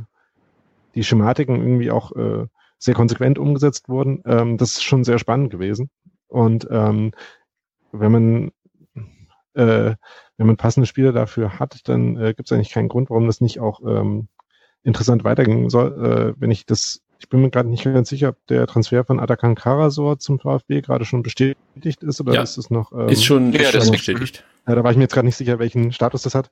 Das ist zum Beispiel ein Spieler, der dazu ja auch ganz gut passt, ähm, der auch ganz interessant ist äh, als Spielertyp. Und ähm, ja, wenn man äh, äh, wenn man das auf dem Niveau, auf dem Stuttgart dann eben spielt in der nächsten Saison, ähnlich etablieren kann, dann ähm, würde ich mich darauf als Stuttgart-Fan so rein inhaltlich, rein fußballerisch äh, vielleicht durchaus auch freuen. Ja, da bin ich gespannt. Und äh, die Personalie Krazor äh, finde ich auch interessant, weil alles, was man so liest, sind eigentlich mehr oder weniger Lobeshymnen auf diesen Spieler. Und das heißt immer, das ist ein ganz, ganz wichtiger Spieler gewesen in Kiel für Walters Art Fußball zu spielen. Du bestätigst, bestätigst das jetzt auch. Aber hier in Stuttgart äh, hat man sich dann schon gefragt, who the fuck ist Carazzo? Also, äh, aber ich freue mich ja, wenn wir Spieler finden, die nicht 10 Millionen Euro kosten und als äh, die größten Talente Europas gelten und dann eben nur für eine Million zu uns wechseln und uns dann alle überraschen. Also ich denke mal, im Prinzip ist das vielleicht jetzt nach einem Jahr mit vielen Millionen, die an andere Vereine geflossen sind, äh, gar nicht so schlecht, sich da mal wieder ein bisschen ja, zugeknüpfter zu präsentieren auf dem Transfermarkt. Gibt's da noch Meinungen von dir, Sebastian, zum Transfer Atakan Karazor? Nö, abwarten. Ne? Also finde ich auch gut und ich fand es auch klasse, wie er sich dann gleich äh, präsentiert hat. Natürlich dann ähm, auf, auf Instagram, aber er hat ja dann irgendwie parallel sich äh, in Kiel bei den Fans und bei der Mannschaft für alles bedankt und für die tolle Saison und wie gerne er da war und so. Und das klang auch durchaus authentisch und hat sich dann äh, parallel auch in Stuttgart vorgestellt und hat gesagt, dass er äh, ja freut vor der Cannstatter Kurve spielen zu, zu dürfen, mit alles für den Verein, Verein geben und so weiter. Also entweder ist er ein richtig guter Typ oder hat richtig gute Typen, die für ihn das Social Media machen, aber sowas kommt auf jeden Fall gut an und tut keinem weh. Insofern ähm, kommt das schon mal irgendwie ähm, gut rüber, wenn sich jemand so vorstellt äh, und parallel aber auch seinen, seinen ehemaligen oder noch Verein bis zum 30.06. dabei nicht vergisst. Also fand ich durchaus positiv. Also hier nochmal kurz ein paar Eckdaten. Er ist 22, kommt wie gesagt aus Kiel, kostet ungefähr eine Million und hat einen Vertrag unterschrieben bis 2023, ist mit 1,90 Meter ein relativ großer defensiver Mittelfeldspieler, der sich durch ja, Laufstärke und Zweikampfhärte oder Zweikampfstärke, das könnt ihr jetzt interpretieren, wie ihr wollt, auszeichnet. Also einfach ein Arbeiter, kann man, denke ich mal, so zusammenfassen. Ja, also. Nee? Das auch, aber hat halt auch schon ein durchaus ziemlich äh, gutes Raumgefühl, äh, gutes Passspiel, teilweise auch äh, relativ spektakuläre Pässe mal dabei, so eingestreut. Ich erinnere mich noch, als ähm, Union in der vergangenen Saison in Kiel gespielt hat, äh, hat er, glaube ich, ein Tor ziemlich gut vorbereitet, wenn ich mich gerade nicht falsch erinnere. Da, das war so eins der ersten Spiele, die er tatsächlich bei Kiel gemacht hat in der ersten Mannschaft. Also ähm, da ist durchaus auch äh, spielkulturmäßig, glaube ich, noch äh, einiges dabei. Ist es der große Thiago? Frage ich mal. also, also ich wurde neulich auf Twitter äh, äh, gefragt, ob es eher so äh, Bocek oder eher äh, Busquets ist. Und habe dann gesagt, so physischerer Busquets ist vielleicht so das obere Ende. Und äh, der, äh, wie man so sagt, der Floor äh, der Erwartung ist dann vielleicht sowas wie Bolzcats oder so. das ist genau. schön. Was ich noch erwähnen wollte oder interessant finde, ist, dass Sven Mislintat den guten Herr Karazor noch aus Dortmunder Zeiten kennt. Denn äh, es heißt, dass Misslintat dafür verantwortlich war, dass Atakan damals von Bochum zum BVB 2 gelotst wurde. Und ja, vielleicht ist das auch nochmal vielversprechend, dass sich Misslintat jetzt schon zum zweiten Mal um diesen Spieler bemüht. Und ja, ich bin gespannt, was wir da zu erwarten haben in der kommenden Saison. Gut, dann noch ein kleines erfreuliches Thema, bevor es dann nochmal richtig unerfreulich wird. Nämlich geht es jetzt um die U19, die heute, ja, am Nachmittag das Rückspiel äh, ja um die deutsche Meisterschaft im Halbfinale gegen Wolfsburg für sich entschieden hat. Nachdem das Hinspiel in Groß Asbach 0 zu 0 ausging mit dem ja, eher Chancenplus für den VfB, hat man jetzt im Rückspiel so ein bisschen Glück gehabt, muss man ganz ehrlich sagen. Ich glaube, Wolfsburg hätte durchaus ja, einfach nochmal einen Elfmeter verdient gehabt. Sie haben äh, zunächst einen zugesprochen bekommen, der führte zum 1 zu 0. Und dann gab es nochmal später einen Foul, das hätte dann eigentlich der zweite Elfmeter sein müssen, der dann zum 2 zu 0 natürlich oder sehr wahrscheinlich geführt hätte für Wolfsburg, aber so war es dann der VfB, der in Form von Dayaku, ich glaube 15 Minuten vor Spielende zum Ausgleich kam und es kam, es kam dann zum Elfmeterschießen, dass der VfB für sich entscheiden konnte und somit steht man im Finale der A-Junioren deutschen Meisterschaft. Ich glaube, das habe ich gar nicht dazu gesagt, oder? Oder habe ich eingangs gesagt, dass es um die U19 geht? Wenn nicht, dann sei das hier noch angeführt. Ähm, ja, und der Finalgegner wird oder wurde wahrscheinlich schon bereits ermittelt, aber wir nehmen gerade auf und können es nicht gucken, denn Schalke spielt gegen Dortmund. Das Hinspiel ging 2 zu 2 aus und äh, ja, also es wird dann jetzt Und steht 2-0 steht 2-0 für Dortmund. Also, dann wissen wir das jetzt auch. Äh, der VfB trifft im Finale zu Hause auf Borussia Dortmund, das wurde schon ausgelost. Und ich sag's mal so, die Chancen, dass der VfB hier die deutsche Meisterschaft gewinnt, sind nicht allzu schlecht, denn äh, ich habe mich so ein bisschen in dieses Thema reingelesen, U19, weil es mich natürlich schon interessiert hat. Und dann ähm, konnte ich in Erfahrung bringen, dass die meisten sogenannten Experten eigentlich Wolfsburg als das beste Team der vier verbleibenden äh, U19-Mannschaften äh, bewertet hat. Und äh, der VfB galt so als zweitbestes Team. Ja, und jetzt sieht's wohl danach aus, dass man als Favorit in dieses Spiel gegen Dortmund geht, was natürlich jetzt nicht unbedingt schon bedeutet, dass man das Spiel gewinnt, aber die Chancen stehen zumindest mal nicht so schlecht. So. Sebastian, lass die Korken Ich war relativ irritiert, dass es nach 0-0 ähm, zu Hause und 1-1 auswärts dann ähm, Elfmeterschießen gibt, ne? Ja, das ist äh, bei den U19-Spielen so. Äh, es gibt, so jetzt ist der Olaf wieder da, sorry kurz. der Daniel kennt den Olaf noch gar nicht. Das ist die Podcast-Katze, die sich immer wieder hier in den Podcast mischt, ungefragt und auch jetzt wieder hier vom Mikrofon rumschnurrt. Gut. Äh, ja, wie gesagt, es ist bei der U19 so, dass es äh, keine Auswärtstorregelung gibt äh, für die für die Auswärtsmannschaft praktisch und äh, es direkt nach dem Unentschieden. Sorry, aber mir wird gerade das Mikrofon abgerissen. Ich muss mich wehren gegen eine 6 Kilo Katze. So, okay, also äh, Kontenance. Und das Finale ist in ja. Berlin, nicht in Stuttgart. Nein, das ne? ist in Stuttgart. Das, das Pokalfinale ist, ist in Berlin. Wie geht es Pokalfinale? und ähm, das Finale um die deutsche Meisterschaft findet wieder im, in der Mechatronik Arena statt, in Groß Asbach. Im Juni irgendwann. Im, im, im Fußballspiel dann wieder, oder? Im Fußballspielen. da gibt es ein Hin- und Rückspiel oder gibt es nur ein Finalspiel? Achso, es gibt nur ein Finalspiel. Sorry, das, das habe ich jetzt. bei uns. Das ist bei uns. Okay. Ganz komische Arithmetik da, oder? Ey, ich gucke jetzt nochmal nach. Jetzt hast du mich wieder verunsichert. Aber so habe ich es heute gehört bei den Freunden von schwarzgelb.de. Also, äh, bevor ich jetzt danach suche, hört einfach die aktuelle schwarzgelb.de Folge und dann lasst euch das nochmal grandios erklären. Also, äh, auf jeden Fall steht der VfB im Finale. Wie oft er spielen muss, wir wissen es nicht genau. Wir wissen nur, wir werden gewinnen. Gut. Ja, genau, wir sind im Finale. Das ist ja. Ähm, Achso, und dann der, ganz kurz. Moment, ich kann dich kurz zitieren, äh, wenn, wenn ich darf, äh, von der DFB-Seite. Ich bin ja, ähm, der, der VfB Stuttgart hat als Gewinner des Halbfinals äh, mit dem VfB Wolfsburg im Endspiel Heimrecht gespielt wird äh, in Groß Asbach im äh, Fußballtempel äh, Mechatronik Arena. Ja. Also tatsächlich ein Spiel äh, in, naja, nicht in Stuttgart, sondern in Groß Asbach. So, am 2. Juni. Auf diese Informationen ist Verlass und ähm, auf andere Informationen in der Regel auch, bis auf eine, da muss ich kurz noch einen Nachtrag liefern zur letzten Folge, denn wir haben behauptet, das Pokalfinale der U19 in Berlin findet am Sonntag vor der Relegation, also vor dem Relegationsrückspiel statt. Das ist falsch. Es findet nämlich am Freitag um 20.15 Uhr statt, also sprich einen Tag nach dem Relegationshinspiel.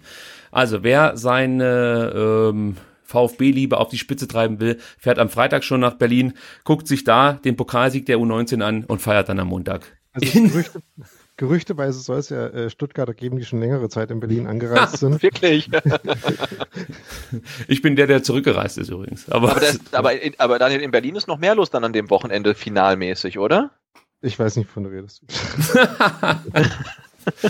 das klammern wir einfach aus diese, die, also dieses Spiel kann ich nicht äh, ernst nehmen, muss ich ganz ehrlich sagen.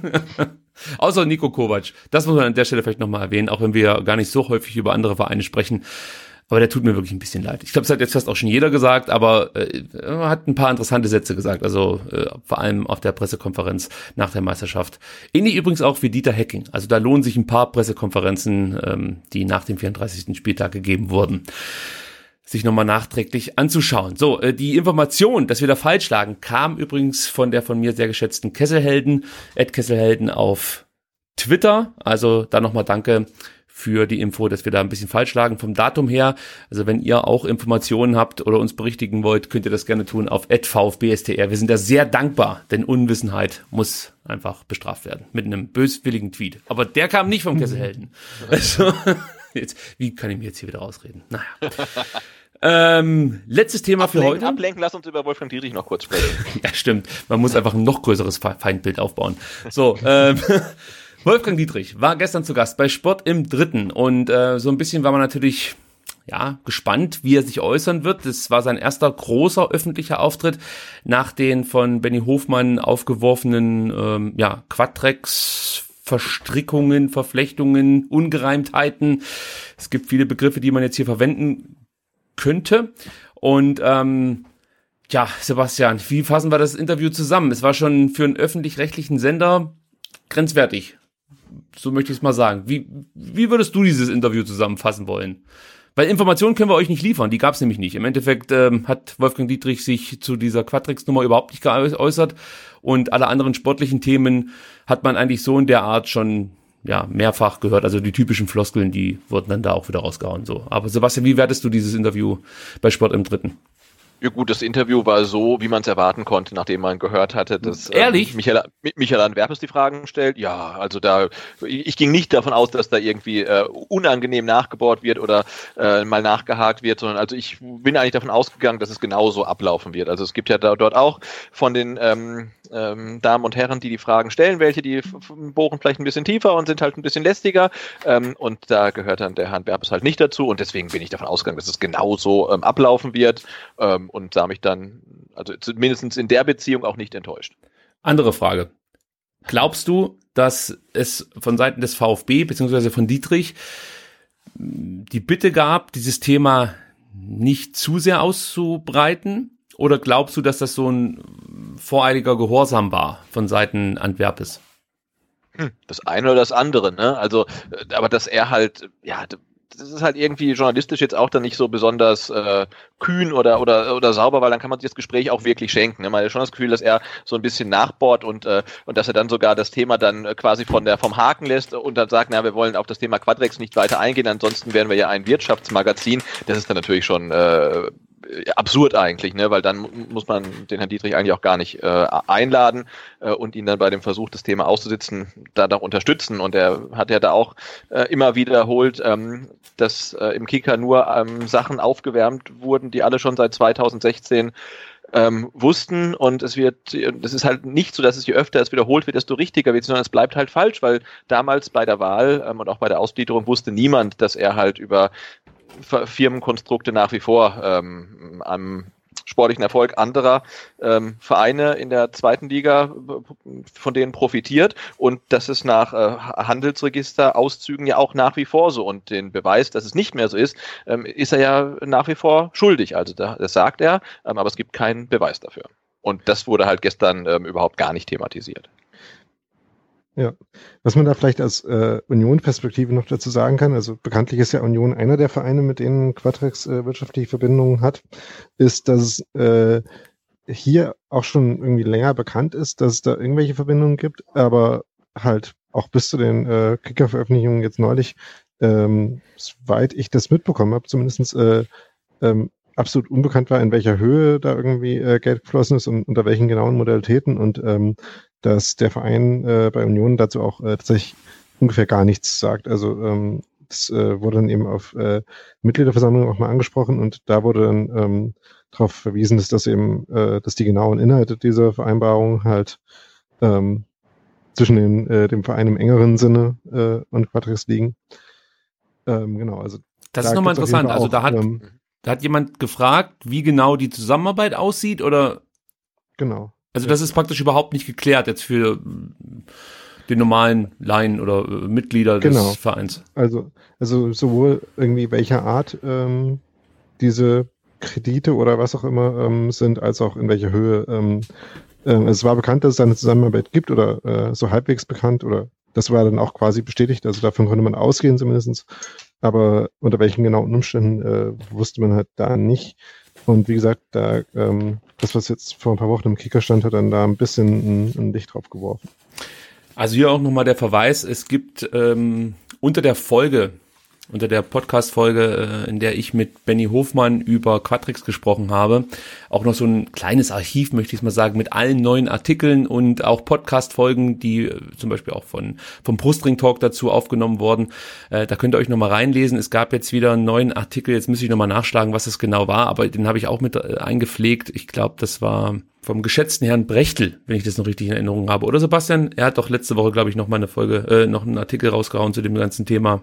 Ich glaube schon, ja. Ja, wenn euch da nochmal äh, ja, das ein oder andere interessiert zu der ganzen Geschichte. Was ich noch ganz kurz zum Sport im dritten Interview anführen wollte, was ich halt wirklich schon merkwürdig finde, ist, dass man nicht eine Frage zu dieser VMM Consulting GmbH stellt, dass man Quadrex Finance 2 nicht anspricht, dass man dieses Luxemburger Geflecht überhaupt nicht thematisiert, sondern mehr oder weniger das Thema ganz pauschal angeht und Wolfgang Dietrich kann, kann im Endeffekt sagen, ja, also hat sich nichts geändert, ihr wisst doch alle Bescheid und tschüss. Und dann sagt der Moderator und auch Journalist, muss man an der Stelle vielleicht ja mit anführen, äh, ja gut, dann lassen wir es jetzt einfach so, wie es ist, denn äh, das verstehen Sie da draußen ja eh nicht. Also ich finde, das ist ja genau die Aufgabe, äh, vor allen Dingen von einem öffentlich-rechtlichen Sender, das Ganze dann noch schon noch ein bisschen äh, vielleicht zu verdeutlichen für Leute, die das nicht sofort verstehen, was da passiert. Und äh, also für mich ist halt da eine ganz entscheidende Frage, kommt das jetzt vom VfB, vom Verein, dass die sagen, sie möchten nicht ausführlich darüber reden, sonst kommt Herr Dietrich nicht. Aber dann würde ich auch verlangen, dass äh, ja einfach ja, so ein Sender sagt, dann kommt er halt nicht. Also wenn wir die Themen nicht ansprechen können, die momentan ganz Stuttgart interessieren, dann äh, lassen wir das einfach.